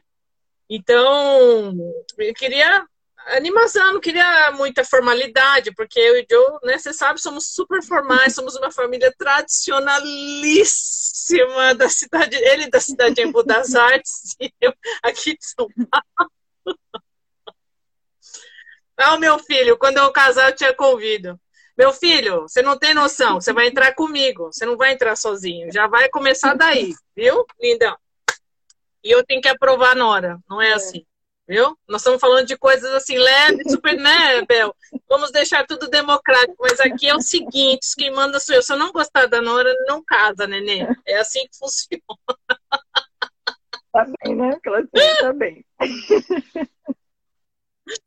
Super democrático. Eu vou ser uma super sogra. É a vida. Ai, meu Deus. A ideia é melhorar a situação, é? tá? Pense nisso, com carinho. Não é? É. Aí o paizão legal, que bom. Ah. a mamãe carrasca e o papai, que bom. Oh. Ai, meu Deus. Enfim, dê, dê o melhor pro seu filhote aí, pra filhota. E é. aí não vai ter grandes surpresas. É. É isso aí. É o que a gente tenta, né, Bel? A gente não sabe onde é, onde é certo, porque não vem com manual, sabe? Quando a gente pare, eu achava que vinha um manualzinho junto com a criança. Na hora que a, sai a bolsa, vem o um manual lá. Como criar o seu filho ou sua filha. não veio. Só veio a criança, assim, entendeu? Então, aí, assim, é tudo instinto, é tudo monte de gente dá um milhão e meio de conselhos, faça isso, não faça isso, faça aquilo, faça aquilo, o outro, papapá, funcionou para mim, então você escuta, mas absorve só o que te interessa. Então, no caso é, vou fazer do meu jeito, entendeu? Agradeço, mas vou fazer do meu jeitinho. E aí as coisas vão acontecendo. O problema é depois que vai crescendo, né? Que aí, tipo, já tem voz própria, já tem os seus gostos próprios, né? Que enquanto é pequeno e depende muito de você, é uma coisa. Depois que eles vão querendo criar asas, algumas coisas assim já passam a não ser tão democráticas, sabe? Então aí você tem que ter um, um diálogo mais assim, mais assertivo, sabe? Parece que você não pode dar titubeada, gaguejou, perdeu a vez, já monta, turminha. Então você tem que estar mais. E é mais difícil, acho que a, a fase, todo mundo fala, ah, a pior fase está por vir. Vai, tá, fica tranquilo. A outra, que manual vem sempre desatualizado. Ai, gente, mas é complicado. Mas no fim, eu acho que é, é, isso. Você vai por instinto e você vai fazendo o que você acha que é melhor, né? Nem tudo que você acha que é melhor também é o certo. E até eu falo isso muito para eles. A gente sempre quer o melhor, mas a gente não sabe o que é o nosso melhor é o seu melhor, né? Então tem algumas coisas que a gente também eu tento respeitar um pouco isso, porque se depender dos mais antigos, não, tem que ser assim, que é assado, às vezes não é, tem que deixar o espaço, às vezes, como eu te falei, né, no começo aí, às vezes tem que deixar ele dar as cabeçadas para aprender, para ver, ó, realmente eu errei, eu vou fazer por outro caminho. tentar, é tentar então... saber o, o seu filho, o que eles pensam. Porque, assim, é. é eu tento a, respeitar as vontades, né? as vontades, mas não é fácil. E, e eu vejo que o momento em, em, que você está vivendo e tantas outras pessoas com filho é assim, de conversar com esse filho para saber o que ele pensa e para de repente dar uma outra, não for a melhor aquela que ele está pensando, dar uma, um outro caminho, uma outra ideia e também colocar o seu ponto de vista. Uhum. Então é assim, é a base do diálogo. É. Não, eu não vejo, sinceramente, eu não vejo outra opção. É, e eu considero a melhor realmente a questão do diálogo, da conversa. Mas não é aquela conversa impondo, sabe? Igual a mãe aí que, que se diz ditadora da história. Não é assim. É conversando é. e sabendo o que, que o outro pensa, colocando o que você pensa e tentando chegar num acordo. É orientando. Porque assim, ninguém uhum. segura ninguém, tá? Quantas vezes a gente viu ah, não filhos mesmo. fugindo de casa, abandonando a casa, sumindo no... Na minha família tem muito disso. Lá do lado da época do meu pai, da minha mãe, a gente perdeu um monte de parentaiada porque não aceitaram algumas hum. coisas que era da época.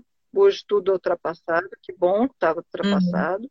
Mas na época não era, e isso fez com que a pessoa considerasse uma vergonha, um escândalo e sumiu no mundo. É. Ah. Então, assim, esse tipo, ou de repente deixar a pessoa fique constrangida, fique isolada. Tem pessoas maravilhosas. Uhum. É, é, que eu estou lembrando de, de, de, algumas pessoas, tá?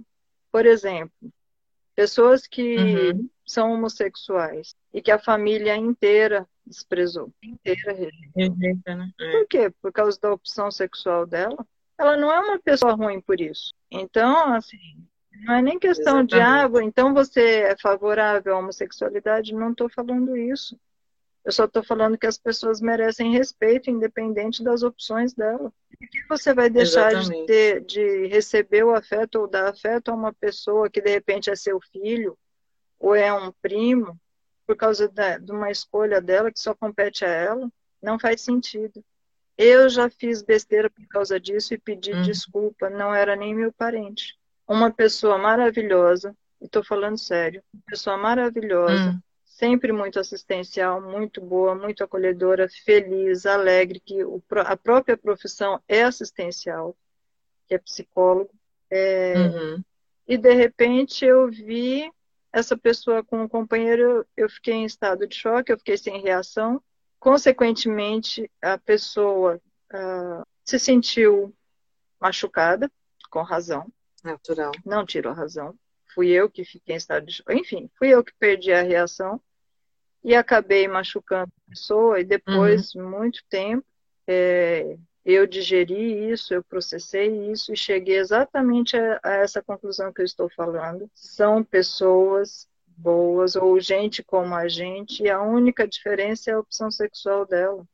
Então, por que tratar mal por isso? Uhum. Não faz sentido. É, me desculpei com ela e falei exatamente isso que eu acabei de falar aqui. Você é uma pessoa extremamente é, boa e eu gostaria de fazer parte do seu círculo de amigos. Pedir desculpas pelo que fiz e, enfim. E para minha sorte, essa pessoa me isso é muito, positivo. E hoje, olha como a vida é. Eu trabalho para uma pessoa que é homossexual. E é a mesma história. É uma pessoa boa, é uma pessoa comum. Então eu acho que vale a pena a uhum. gente uhum. rever os nossos conceitos em tudo. Seja na questão de relacionamento com família, com filho, com colegas de trabalho. Eu não acho que vale a pena a gente sair discutindo e perdendo amigos ou parentes, pessoas que a gente ama em função de política, em função de futebol, em função Nada disso, nada disso deveria ser maior do que a amizade, o amor que você É verdade. A gente perder. E respeito, eu respeito também, né, respeito. né, Bel? Lógico. Eu posso. Você, é, é cada um é uma pessoa. Isso a gente não pode ser amiga. Cada um continua. É, é aquilo aí. que eu falei. Você, olha isso, você está em Portugal, eu estou no Brasil. Mas a gente está aqui se falando, olha que lindo, não é maravilhoso? Eu acho sensacional isso. E, não é mesmo? E os nossos aprendizados em cada lugar em que a gente se encontra, né? É isso aí. Quanto mais a gente puder dividir, compartilhar, mesmo com as suas diferenças, você, eu acho que o respeito vem sempre em primeiro lugar para tudo.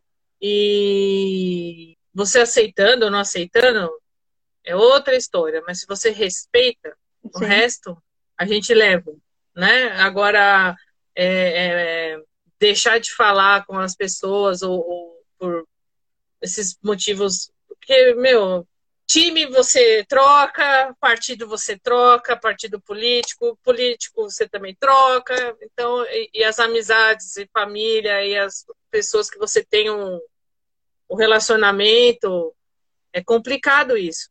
Então, eu, hoje eu vejo que as pessoas estão muito mais sensíveis a essas coisas, né? Estão se pegando mais nesse tipo de, de, de coisa. E estão esquecendo coisinhas básicas, que é o respeito, que é, é admiração pelo outro, né? Pela, pelas pessoas que você já tem, né? Um relacionamento e tal. Então, estão trocando por outras coisas que não são tão relevantes, eu penso. Eu acho só que é uma pena porque a gente só tem uma vida para ser vivida e só tem aqui e agora. E aí depois disso, você vai para outro nível, para outro, né? É. que é o que eu espero. Ai, Senhor, né? E é, é assim eu não funciona. Acho, nós, do meu ponto de vista, nós não temos só essa vida, mas ela é valiosa. Não é. deve ser desperdiçada por, por besteira. Com certeza. É, eu falo que é essa vida assim, porque você não vai ter os mesmos relacionamentos não. com as mesmas pessoas. Não vai ter né? né? vai, vai, passando, né? A gente sempre colhe frutos daquilo é que aí. fez. Então, se eu arranjei, se eu busquei amigos, é, eu encontrarei os meus amigos. E se eu fiz inimigos, eu também encontrarei os meus inimigos. E a vida vai ser mais fácil ou mais difícil de acordo com o que eu fiz, com a minha bagagem. Então, a gente vai colher. Uhum. É, então, que sejam as amizades. A conta vem depois. Que, né? Exatamente, essa conta é salgada. Então, é melhor, se forem, se plantar inimizades, a conta é salgada. Então, que sejam bons frutos. É. Melhor plantar amizade, né? Eu acho também, concordo super. E... Não quero ter inimigos, só amigos. Como diz o Roberto Carlos, eu quero ter um milhão de amigos. É mais fácil. Então, vamos é, construir, né? Construir o planeta, o mundo que a gente deseja que seja. Muita gente é verbaliza, né? Eu não sei o quanto cada um contribui para isso. É muito comum a gente falar as coisas, mas não fazer, Exato. não dar a nossa contribuição. Ah, eu quero viver num mundo de paz e em que todos se ajudam. Aí eu estou lá numa manifestação agredindo os outros. Que contribuição é essa? Então, Exatamente. Então a gente tem que tem que realmente pensar naquilo que a gente faz, naquilo que a gente fala para tentar ser o mais coerente possível. É... Com certeza. E então assim, então eu acho muito sério isso porque é tão comum a gente falar as coisas e não fazer aquilo que a gente fala. Ah, mas eu sou uma pessoa boa, eu ajudo os outros. Aí a pessoa é uma divina, é. mão, mão fechada, mão de vaca. Que ajuda que é? é? Que ajuda é essa? Não passa nada, não dá nem materialmente, nem intelectualmente, não, enfim, não, não ajuda ninguém em nada. Não colabora, é. contribui, né? Com nada. Seja coerente com aquilo que a gente fala. Então, em certo nível, eu acho que você tem razão quando você fala assim. Eu acho importante a gente ouvir os outros, saber o que elas pensam, porque às vezes elas têm alguma coisa que podem contribuir para a gente, para a nossa vida. Se a informação valeu, ótimo, você faça uso dela. Se a informação não é válida, eu estou falando isso em função do que você falou com seus filhos, de conselhos que você recebeu. Uhum. Se a informação não para você não não é a melhor, não te parece a melhor, tá tudo bem, você agradece do mesmo jeito o conselho da pessoa. Eu não acho que a pessoa é falou com má intenção. Exato. Ela passou aquilo que ela tinha é, a contribuir. É exatamente isso. E você siga. Eu nunca, eu nunca E você siga a sua sabe? intuição, não seu instinto. Porque é. você falou instinto. Instinto, para mim, está relacionado com a questão é. de bicho, impulso. Você não pensa. Você tem que fazer pela sua intuição. Ou seja, você pensa, você está tendo ideias, é, que também sempre é bom filtrar, tá? Não é porque vem ideias na nossa cabeça que a gente vai Sim. dar vazão, também pode vir besteira. Com certeza. É, siga a tua intuição do que é melhor a fazer para a sua família, seja para os filhos, para o pai, para o marido, enfim, que todos tenham o melhor. Uhum. Mas é sempre válido escutar os outros. Exato. Porque todo mundo tem, enfim, sempre. todos nós temos algo a, a contribuir e aprender. Exatamente. Eu aprendi muito observando as pessoas, ouvindo a história delas. Ah, o meu pai foi um exemplo de quando eu comecei a falar da minha história com ele. Foi exatamente isso. Eu aprendi muito, muito, muito ouvindo ele, vendo ele, é, trocando afeto. Então, é, eu acho que é, o mesmo, é a mesma coisa para todos. Eu acho que não muda. Exato. O que vai mudar é, o, é, de repente, o tempo que essa relação vai se desenvolver, o tempo de aprendizado de cada um, é, é, o quanto a gente está disposto a se dedicar, porque isso também conta. Todas as relações são é dedicação, não tem, é. não tem como. É. não tem mesmo. Não, não tem. tem. segredo. É só realmente a gente querer, é, é a nossa vontade. É querer e trabalhar para construir aquilo que a gente deseja. Se é um bom relacionamento a dois, se é um bom relacionamento familiar, enfim, ou profissional, seja o que for. É simplesmente Exatamente. se dedicar para que aquilo aconteça. E não só palavras bonitas que a gente gosta de falar. Eu também gosto de falar palavras bonitas, mas nem sempre isso resolve. Normalmente não resolve, tá? É a prática que resolve. É a vivência que resolve. Às vezes tem algumas, algumas palavras um pouco feias, mas são necessárias. né? Então. Às vezes ajuda a chacoalhada, não é mesmo? Mas, né? Nós somos humanos, né, Tati? É, não é, não é, é frequente, mas eu diria que são como se fossem pequenas é. pílulas, vamos dizer assim. Eu também tenho os meus compassos aqui, meus momentos, e, e eu apesar do nosso. O importante é a gente errar uma, um erro novo a cada dia, não é ficar repetindo o mesmo erro. É um erro Exato. novo a cada dia, porque assim a gente vai aprendendo. Agora, se fica o mesmo. É, ficar no looping é outro. Né? Tá errado. É. é terrível. Mas eu vou eu vou ver depois o material que eu te falei, os livros e filmes. Eu lembrei, eu tá. lembrei da história, mas não lembrei do nome. Aí eu passo, tá?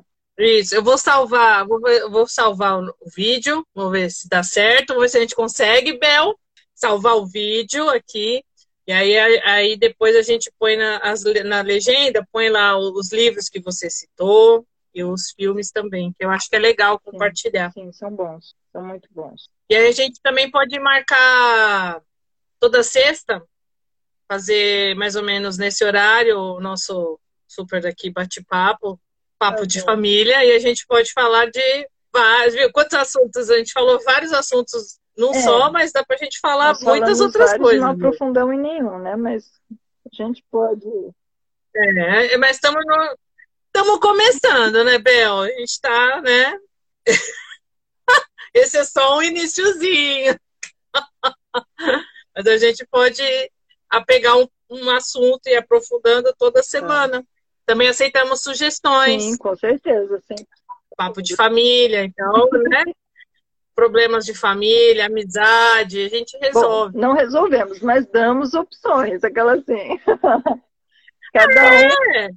É, a gente resolve na hora que vai fazer, mas a, a sua vida, cada um resolve a sua, né? Veja bem, porque eu não estou resolvendo nem a minha, né? materiais, sim, de que possam ampliar aí a, as ideias, enfim. É, material não falta. E a gente é pode trazer as ideias e discutir as ideias. E com certeza sugestões sempre são bem-vindas. Estamos abertos a isso. Não podemos é colocar ideias como. Valeu, hein? A, a, é. a, minha comadinha aqui. A minha comadre gostou aqui. Excelente live. Muito obrigada, hein? Eu sou primeira, hein? É, Vamos fazer mais. A Rê tá lá no Canadá. É. Olha, estamos em vários, em vários Aí tá frio, lá tá mais. No planeta.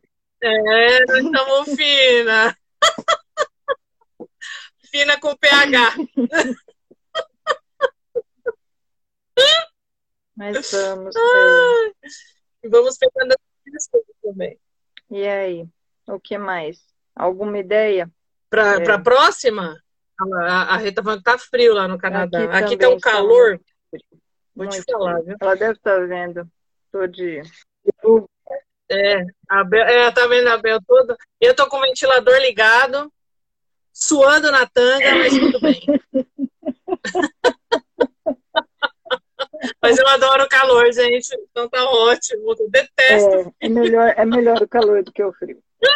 É, Concordo, amiga. Mas enfim, esse é um aprendizado novo na minha vida. Eu nunca senti esse frio aqui. É, é uma experiência. É, faz parte. E, mas enfim, as questões aí da, do, dos relacionamentos e tudo mais, eu tenho, eu vou pegar a minha relação Isso. de livros e filmes, e aí, se for o caso, a gente pode Isso. conversar sobre eles ou fazer a. Como que eu vou dizer? Não vai dar para a gente ler o livro nem assistir o filme aqui, mas a gente pode extrapolar as ideias é. que esse material traz. Que é justamente o que eu, eu propus, né? Sim. né? A pessoa não só ler o material, mas o que, que esse material pode me trazer de bom. Então, a gente pode fazer ó, sugestão material, mas a gente conversa um pouco sobre o que isso traz de bom. Exato. E que é uma forma de, de demonstrar como, como fazer, né? Para que as pessoas possam, quem quiser usar é na sua aí. vida, é uma técnica. Isso é uma técnica para que a gente é, abre, abre, abre outros horizontes, né? Que às vezes as pessoas estão tão assim fechadinhas, né? Aquele mundinho. Aí quando eu assisto um filme ou ler um livro, eu acho que é sempre você sempre fica com alguma coisinha lá dentro para poder melhorar. É, Exato. O que eu percebi aqui, por exemplo, em Portugal, é, quando a gente fica doente, é um pouquinho fora, tá? Mas é uma analogia só. Quando fica doente, a opção Sim. aqui é você ir no médico. É convencional. Certo. Só. Não existe aqui, como existe no Brasil, as medicina alternativa. Até existe o reiki aqui, mas é assim, é considerado algo místico. Não, as pessoas não, não, entendem direito qual é o trabalho. Então, o que eu quero dizer, existe uhum. coaching, existe psicologia, existe psiquiatria, existe trabalho com energia, de tudo quanto é jeito, acupuntura, reiki, passe, enfim, tem, tem tantas opções, tem tantos caminhos. É, uhum. E aqui fica preso a simplesmente uma, uma ideia, um jeito de fazer. E às vezes, muitas uhum. vezes, as, é, não se resolve o problema, porque não é esse o caminho. Entendi. E não é desmerecendo nenhuma linha, na realidade é assim. Quanto mais a gente tiver aberto as opções, as possibilidades, melhor. Porque, de repente, a gente, claro. essa ferramenta não me serve para esse problema, então tem outra ferramenta que é mais útil, e é, é por aí que a gente vai expandindo uhum. e vai aprendendo e vai crescendo e vai resolvendo as questões que nos afligem. Na realidade, a ideia é essa. O movimento uhum. é para isso. é... é isso aí. Então, é mais nesse contexto da gente ser mais flexível. É uma das características, o bom humor que você tem, você e a família, certo? O bom humor é sempre muito bem-vindo na vida, é, porque Não dá é? essa leveza. A gente está lá carregando pedra, mas, enfim, está com um sorriso no, nos lábios, o que é, é? importante.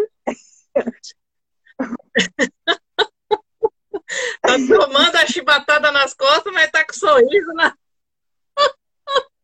Então. É o jeito, né, Bel? É, e o esforço de, de, fazer o melhor por você e pelos outros, o entorno, é isso que vai fazer com que a gente consiga uma vida melhor. E eu estou me referindo, assim, àquele bem-estar interno, aquela sensação de satisfação, uhum. de realização. Eu posso estar com uma casinha simples, uhum. é, mas assim, eu estou feliz, eu estou bem comigo, eu estou bem com a minha vida, eu estou bem com o meu parceiro, com os meus filhos. É isso que importa é, eu, eu às vezes fico me repetindo e, e tentando explicar o que eu falo para não haver má interpretação. Eu não eu não estou querendo pregar miséria para ninguém, entendeu? Ah, ter dinheiro traz felicidade. Uhum. Não traz mesmo. Não é uma mentira. Mas nem por isso você tem que ficar pobre, tá? Morrer é. na miséria, não é isso. Não é por isso que você não vai se esforçar para ter uma é vida melhor. Então, assim, Lógico. vamos fazer o mundo que a gente vive precisa Sim, de dinheiro, vida, né? É, na vida, no planeta em que a gente está, sem dinheiro, a gente não Entendi. consegue comer, não tem onde morar, não tem uhum. como viver, na realidade. A gente tem que se adaptar ao mundo em que a gente está, ao é. momento em que a gente está. É isso aí. Mas é assim, é só para a gente não se perder com isso. Não é para ficar se acomodar, então, o dinheiro não traz felicidade, então também não vou trabalhar.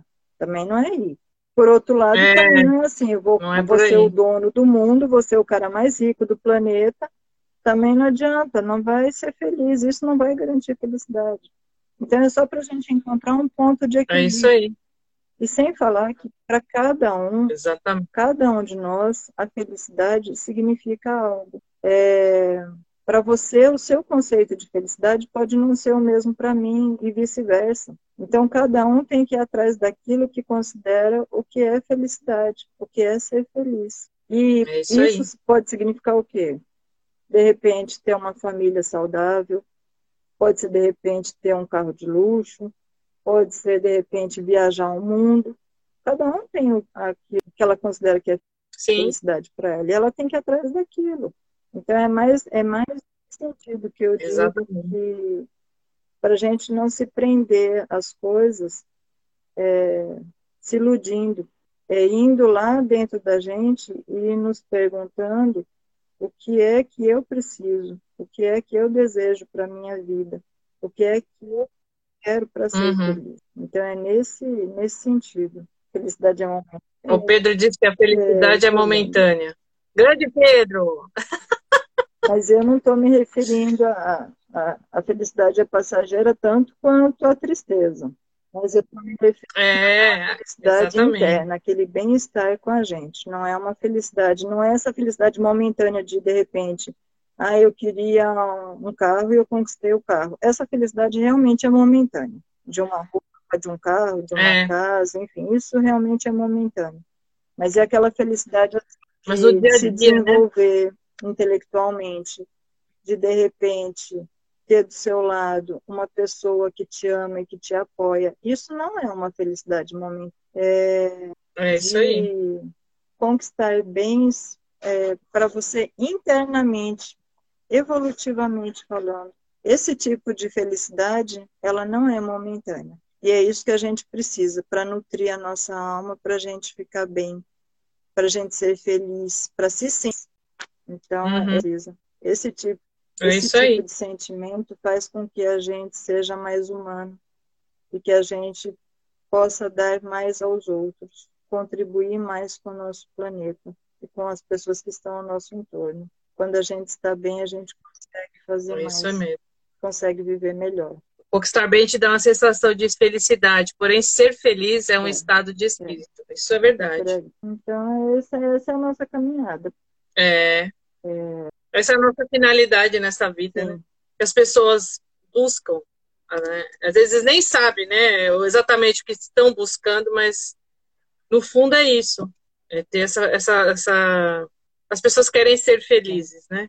Não só essa sensação momentânea, mas ter essa é o que faz sair, você sair da cama, é o que te faz, é o que te dá inspiração. Eu penso mais né, nessa parte também, que é, o que te motiva a, a fazer as coisas, a, a, a, querer melhorar, a querer progredir, mesmo com tanta dificuldade, muitas vezes você se sentindo o cocô do cavalo do ladrão, mas se tenta é, superar. e não é fácil.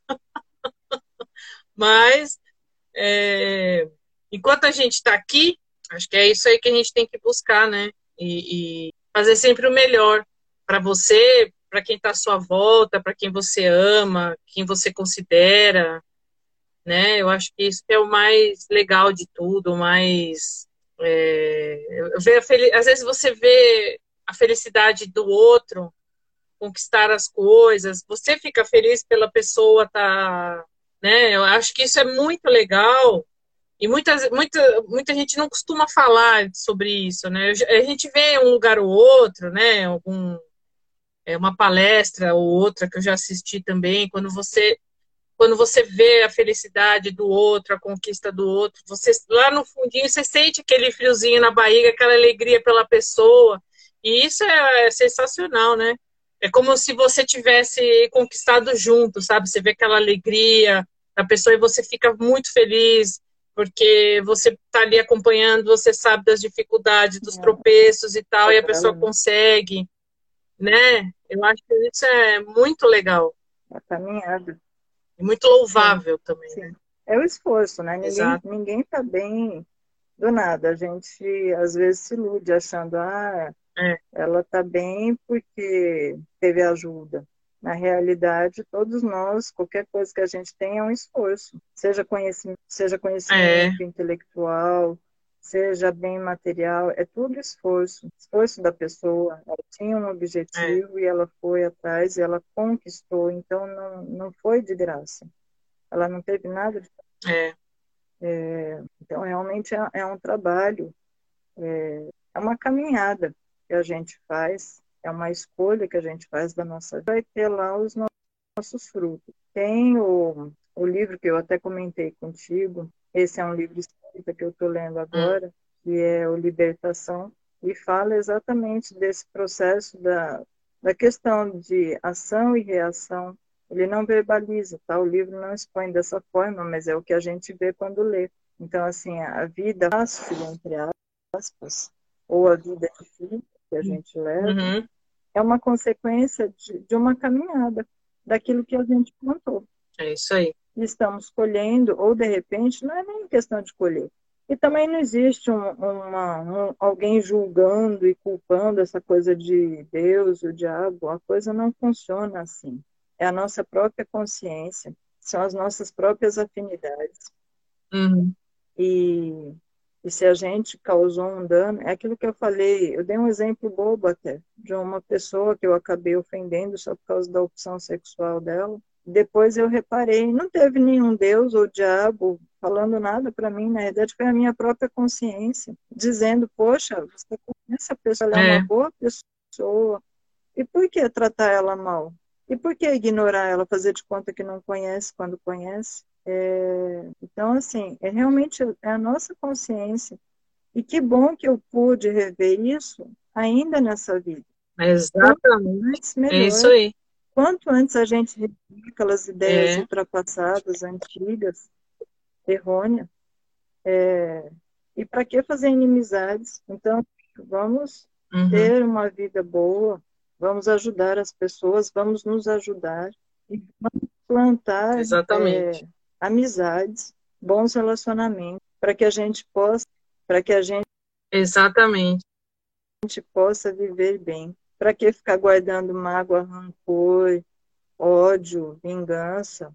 Isso só traz tristeza e doença é. para a gente mesmo. Não traz nada Exatamente. de bom para ninguém. E a pessoa mais prejudicada somos nós próprios. Ficar nutrindo esse tipo de sentimento. Nós ficamos doentes. Ainda bem que a gente aprende, né, Bel? O quanto antes. a gente precisa. O quanto antes. Não é? Eu falo isso ainda bem. Senhor, obrigada, Senhor. A gente vai aprendendo. Eu descobri isso. Ai, meu Deus. Eu, eu sou Não uma é? pessoa que demora para. Demorei nesse processo para amadurecer, para aprender que o melhor é, é liberar aquele, aquela situação. É isso aí. E por, por experiência própria, exatamente por isso que eu falo que é melhor é, deixar a coisa aí, se liberar. Porque a gente. É isso aí. É, isso aí. É, a gente se torna amargo, nós nos tornamos amargo. É.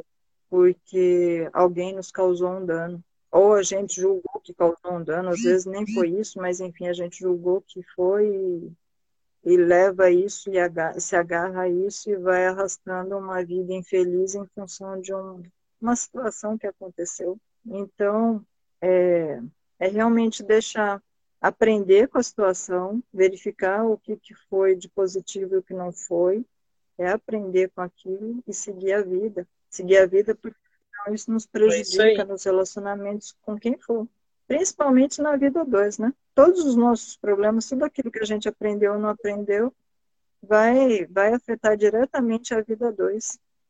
É com quem a gente passa mais tempo, é com quem a gente Exatamente. Vive, é quem a gente normalmente é autêntico. É, não tem máscara, né?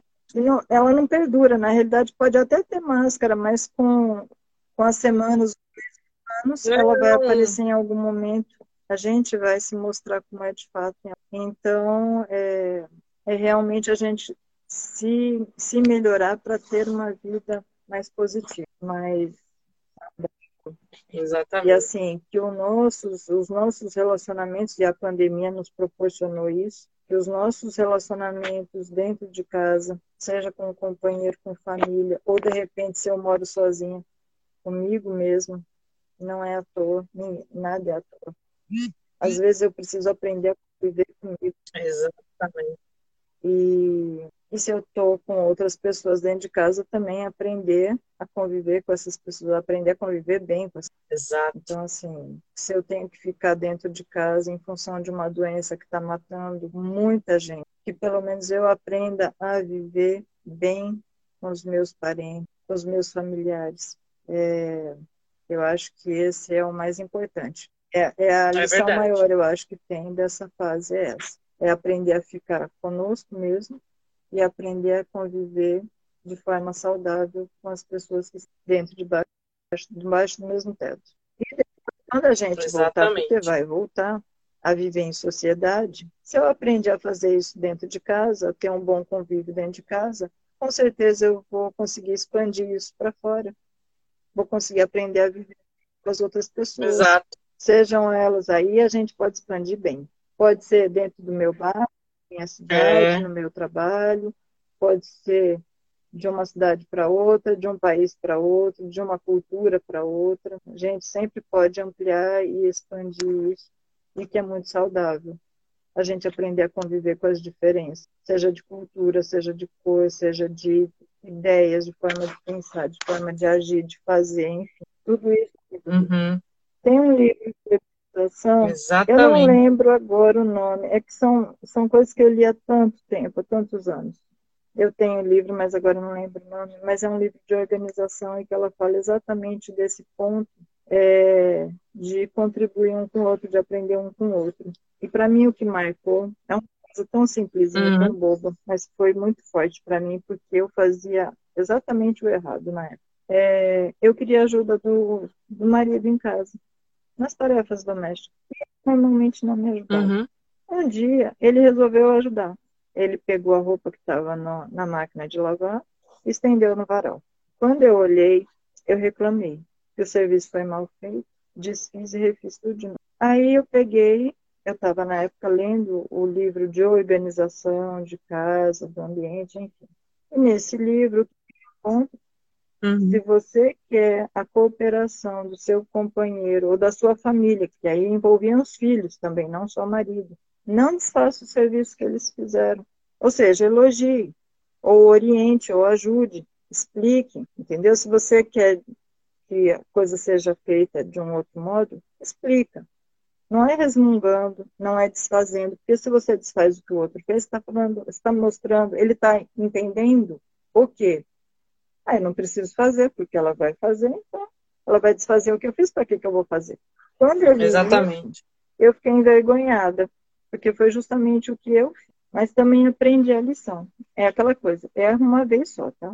Aprendi a lição. Que ele me ajudou. Eu nunca mais tive aquela atitude de resmungar, de xingar, de mal, de desfazer. Uhum. Eu podia, eu passei a simplesmente falar como eu explicava, eu falava, olha, quando eu tiro a roupa do varal, também só falei uma vez, tá? Também não adianta ficar todos os dias infernizando a é. pessoa, falando, falando, também não resolve. Eu falei, olha, eu expliquei o motivo pelo qual eu fazia daquele jeito. Eu tiro a roupa da máquina e sacudo ela, porque estendo ela esticadinha no varal, porque assim na hora que vai passar é mais fácil, ela não está amarrotada e tal e tal. expliquei, acabou. É isso. Não tem mais, não tem que ficar, entendeu? Não tem mais o que dizer, o que falar. Eu tô lembrando de uma vez que o Joe estendeu. Ele estendeu calcinha, cueca, tudo errado. Prendeu por onde não devia, ver o fundilho. Não faça isso! Fica cheio de bactéria! É o caso. Então, assim, a gente. Ai, é, vai aprendendo com os erros. Eu, faço, eu fazia isso também. Quer cooperação, Exatamente. quer ajuda, é, é orientar, é explicar, é colocar e pronto. E se o outro ainda assim optar por fazer do jeito dele, deixa. É melhor do que nada. É, é. É isso então, aí. assim, é, se a pessoa tem um jeito diferente de fazer um bolo, um arroz, deixa. O resultado vai ser o mesmo. Até a roupa é isso aí. no varal. O importante é que a roupa seque. Até a roupa no varal ela vai secar do mesmo jeito. Vai dar uma estrada, mas enfim, vai secar. Se Não deixar é? lá na máquina, vai mofar, vai É. ficar pior. Vai ficar fedido, vai ter que lavar de novo. Exato. Não, é, é, de novo, aí trabalho redobrado, né? Então, é a gente aprender a- a aprender que existem várias formas de se fazer a mesma coisa.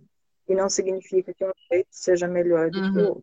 outro. É, Tudo É isso também é aprendizado para gente. Depois eu vou, vou relembrar que livro que é esse, Uhum. de organização. É um livro muito bom Tá.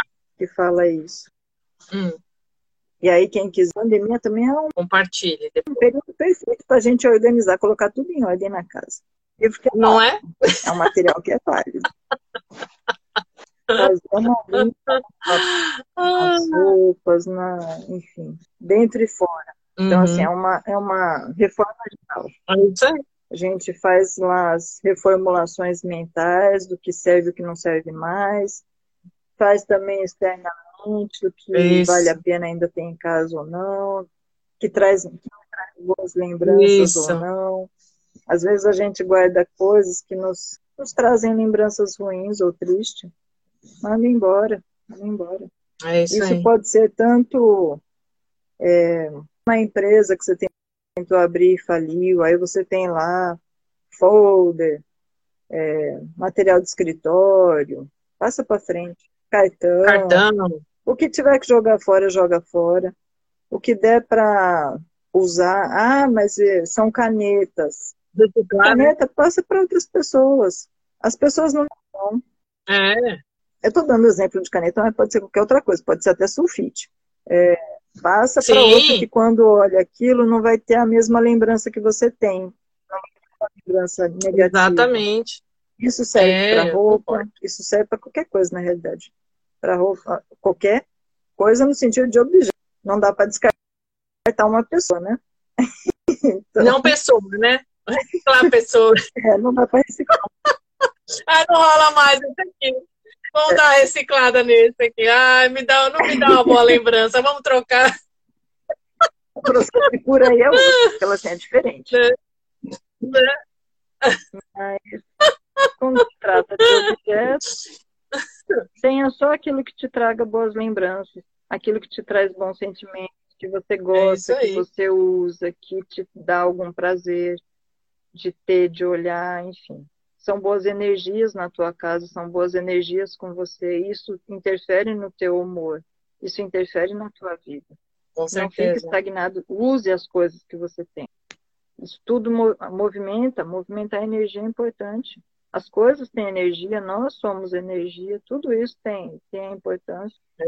Então, assim, é, nutrir coisas boas, bons sentimentos, bons objetos, boas energias, É. para que a gente possa Com certeza. é, se sentir bem, se sentir acolhido dentro da nossa própria casa. Quantas pessoas não se sentem bem nas próprias casas? E, e olha o quanto é Exatamente. sério isso. É o lugar em que a gente deve se sentir melhor, é, é na nossa casa. Seja ela nossa, ou seja, adquirir, paguei a minha casa própria, ou seja uma casa alugada, não importa. Mas assim, Alugado. o local emprestada. em que você está morando, é, pode ser alugado, emprestado, doado, enfim, não importa. É, o local em que você está vivendo, em que você dorme, em que você passa uma boa parte do seu tempo, ou talvez não boa parte, agora com a pandemia, sim, né? A gente passa mais tempo em casa do que em qualquer outro canto. Sim. Quando a gente trabalha no campo, a gente passa mais É tempo na rua do que em casa. Mas, de qualquer forma, Agora. a Exato. casa deve ser o nosso ponto de equilíbrio. Deve ser onde eu chego e eu me sinto bem, onde eu me reequilibro, onde eu me revitalizo, onde eu é, não tenho as nenhum tipo de máscara, onde eu sou autêntica, onde eu sou sincera, é. onde eu posso rir, onde eu posso chorar, onde eu posso eu ser eu mesma, com o uhum. meu companheiro, com a minha família. E se de, pode ter pessoas que falam assim, bom, eu não tenho um lar tão equilibrado assim, não posso ser assim tão autêntico, mas não tem lá o seu quarto. Ah, o meu quarto eu tenho que dividir com mais dois. Tudo bem, não tem a sua cama, um espacinho lá do guarda-roupa que é seu. Tenha só aquilo que você gosta. Eu, quando morava com meus pais, também não tinha uma casa inteira, não era minha. E meus pais nunca disseram isso, eu sempre pensei dessa forma. O meu quarto eu compartilhava com a minha irmã. Metade do quarto era meu, metade era dela. Eu fiz isso para mim, eu nunca verbalizei isso. Então, assim, mas eu cuidava. Aquilo que eu tinha, eu tinha. Aquilo que eu possuía materialmente falando, de roupas, de objetos, eu gostava daquilo, eu cuidava daquilo. Tinha lá minhas energias, eu me sentia bem com a, naquele, naquela, naquele meio quarto, com aquela metade daquele guarda-roupa. Uhum. Era meu, eram as minhas energias, é, era onde eu me sentia assim, era o momento, era o lugar que eu tinha para pensar, para refletir, para ficar sozinha, para para me conhecer ou simplesmente descansar, não importa. Então é, é, importante todos nós termos um cantinho, se não é a casa inteira, porque ainda vivo na casa dos meus pais, sou dependente, ou de repente já sou adulto, mas não tenho lá a minha casa, não importa. Aquilo que você tem hoje, uhum. dê valor, cuide daquilo, aquilo que é importante é para você, que é relevante para você. Materiais. Nem por isso Exatamente. a gente não tinha uma casa para morar. É, mas era o essencial. Ele considerava isso o essencial e é mesmo. Todos nós precisamos ter um lugar para morar. Todos nós precisamos ter o que comer. Todos nós precisamos estudar para buscarmos, para termos condições de irmos atrás dos nossos sonhos e de uma vida melhor. É, mas o que, que acontece? Isso não era, é, ele não se prendia a, aos bens materiais. Hoje eu entendo, quando eu tive, quando eu vim com o marido para Portugal, essa mensagem, digamos assim, subliminar que meu pai deixou, porque ele também não ficava verbalizando isso. Era uma coisa que a gente observa, está hum. subentendida. É, eu percebi, quando eu fui pegar as coisas que eu queria trazer ou não, o que, que eu trouxe? Coisas que me lembravam meus pais, meus irmãos. Eu não fiquei, ah, eu vou trazer porque ele tem valor X, Y, Z. Não tinha. Os objetos que eu trouxe, uma árvorezinha de pedra que minha mãe gostava. Não tem valor nenhum, não passa de uma bugiganga. O, o meu pai valorizava, se é que ele podia. É, eu não sei nem o porquê, infelizmente eu não sei as razões dele, mas ele valorizava umas canecas que ele na época ah. ele era militar, tanto que é do exército as canecas. Tem, tem na parte de baixo marca. Aquelas canecas para mim não teriam valor algum se não fosse o valor que meu pai dava para elas. Em função disso, eu tenho as seis canecas. Entendi. Cada uma representa um membro da família. Eu uso elas. Hum. Não com o uso tradicional que seria para beber alguma coisa. Eu uso essas canecas colocando acessórios nela, porta-lápis, porta-caneta. Eu tenho até aqui uma aqui. Vou pegar para te mostrar. É uma caneca que eu coloquei roupinha. Jura? É o meu porta-lápis. É. Eu ah, trouxe essa caneca tem valor emocional para mim. Não tem valor material. Ela pode avaliar, uhum. mas se eu levar para alguém avaliar e que esse cara disser que vale não sei quantos reais, vai continuar sem valor financeiro para mim, porque o emocional é muito maior. Então eu trouxe coisas para mim que me trazem boas lembranças do meu pai, da minha mãe, dos meus irmãos, coisas também uhum. do meu mim e do meu marido, isso é o que me nutre. Uhum. Isso é que me dá bem-estar, que faz com que eu me sinta bem numa terra estranha. Mas mesmo que eu tivesse aí, quando uhum. eu morava no Brasil, eu também me, me uhum. rodeava, me cercava de coisas que me trazem boas lembranças, coisas boas. Isso é importante para gente, para nossa vida. É, uhum. Então, assim, faz parte do desapego, do desapego de coisas ruins, de situações que não foram tão positivas na nossa vida.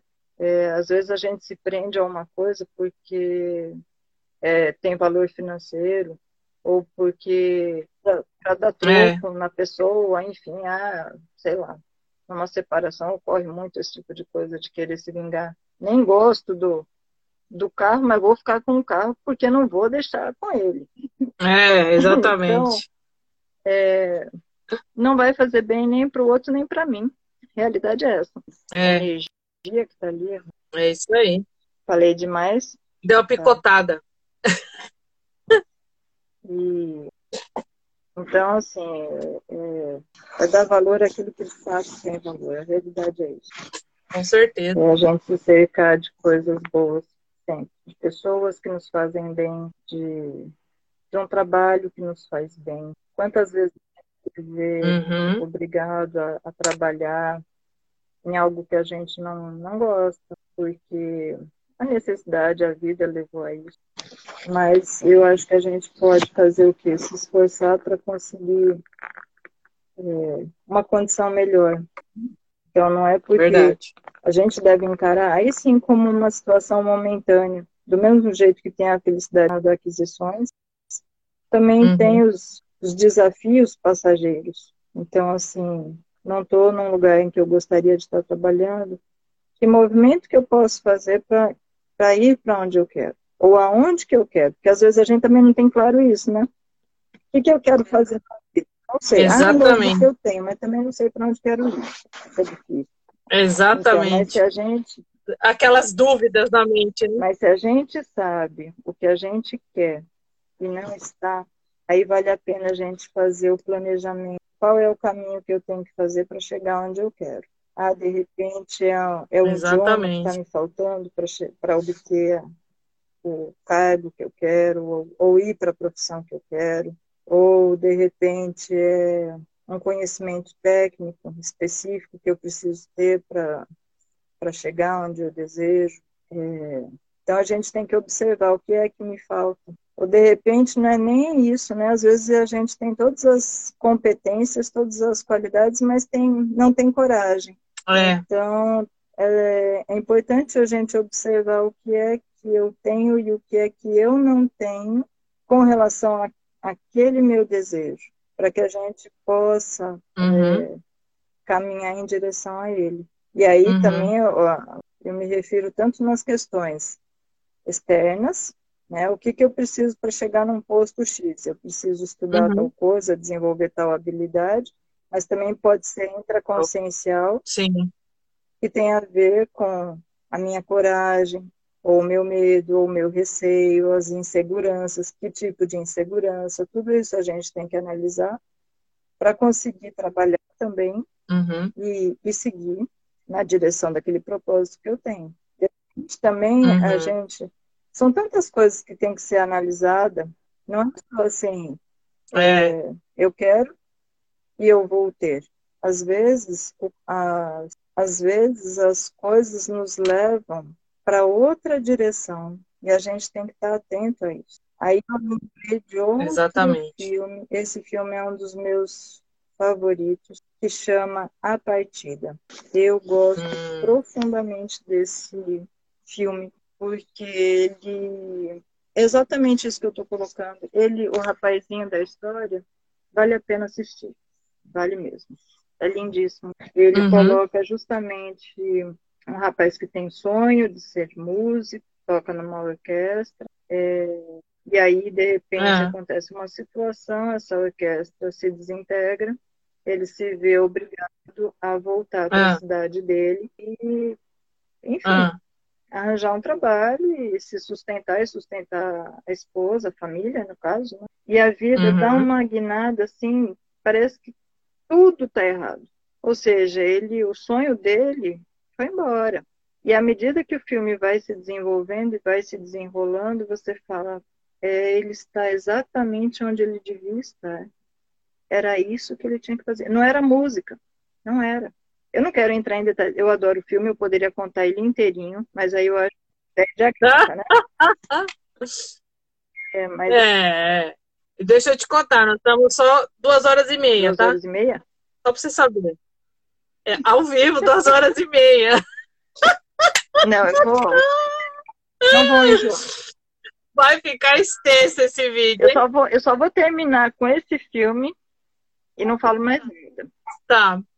Eu espero que alguém. Eu espero que eu alguém. Quero ver, eu quero ver para subir é esse vídeo. Mas é, é. Mas é exatamente isso. Quando você acha que a pessoa uhum. Fracassou no propósito de vida dela, que era ser músico, e a coisa caminhou totalmente diferente uhum. daquilo que ele planejava, no desenrolar do filme, da história, a gente percebe que ele está fazendo aquilo que ele tinha que fazer. Que tocar seria. Entendi. O estar tocando numa banda seria. Numa, não é numa banda, né? Mas o estar tocando seria justamente o caminho errado.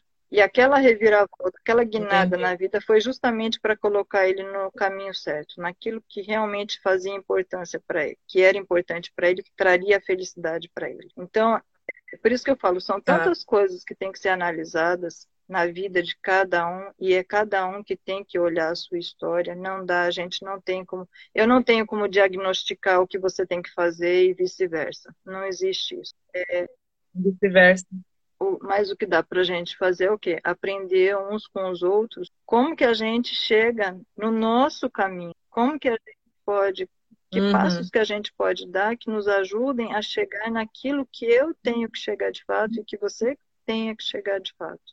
Esse filme é um desses que dão uhum. insights, que nos ajudam a ampliar a cabeça para como que a vida funciona e o quanto, e o quanto a gente pode uhum. aprender. É uma história bonita que mostra, do meu ponto de vista, lógico, reconciliação. Claro é um drama, ele é um drama, tá? É, um filme é um drama. E também, assim, não é estilo hollywoodiano que tem ação, emoção, não. É um filme paradão, hum.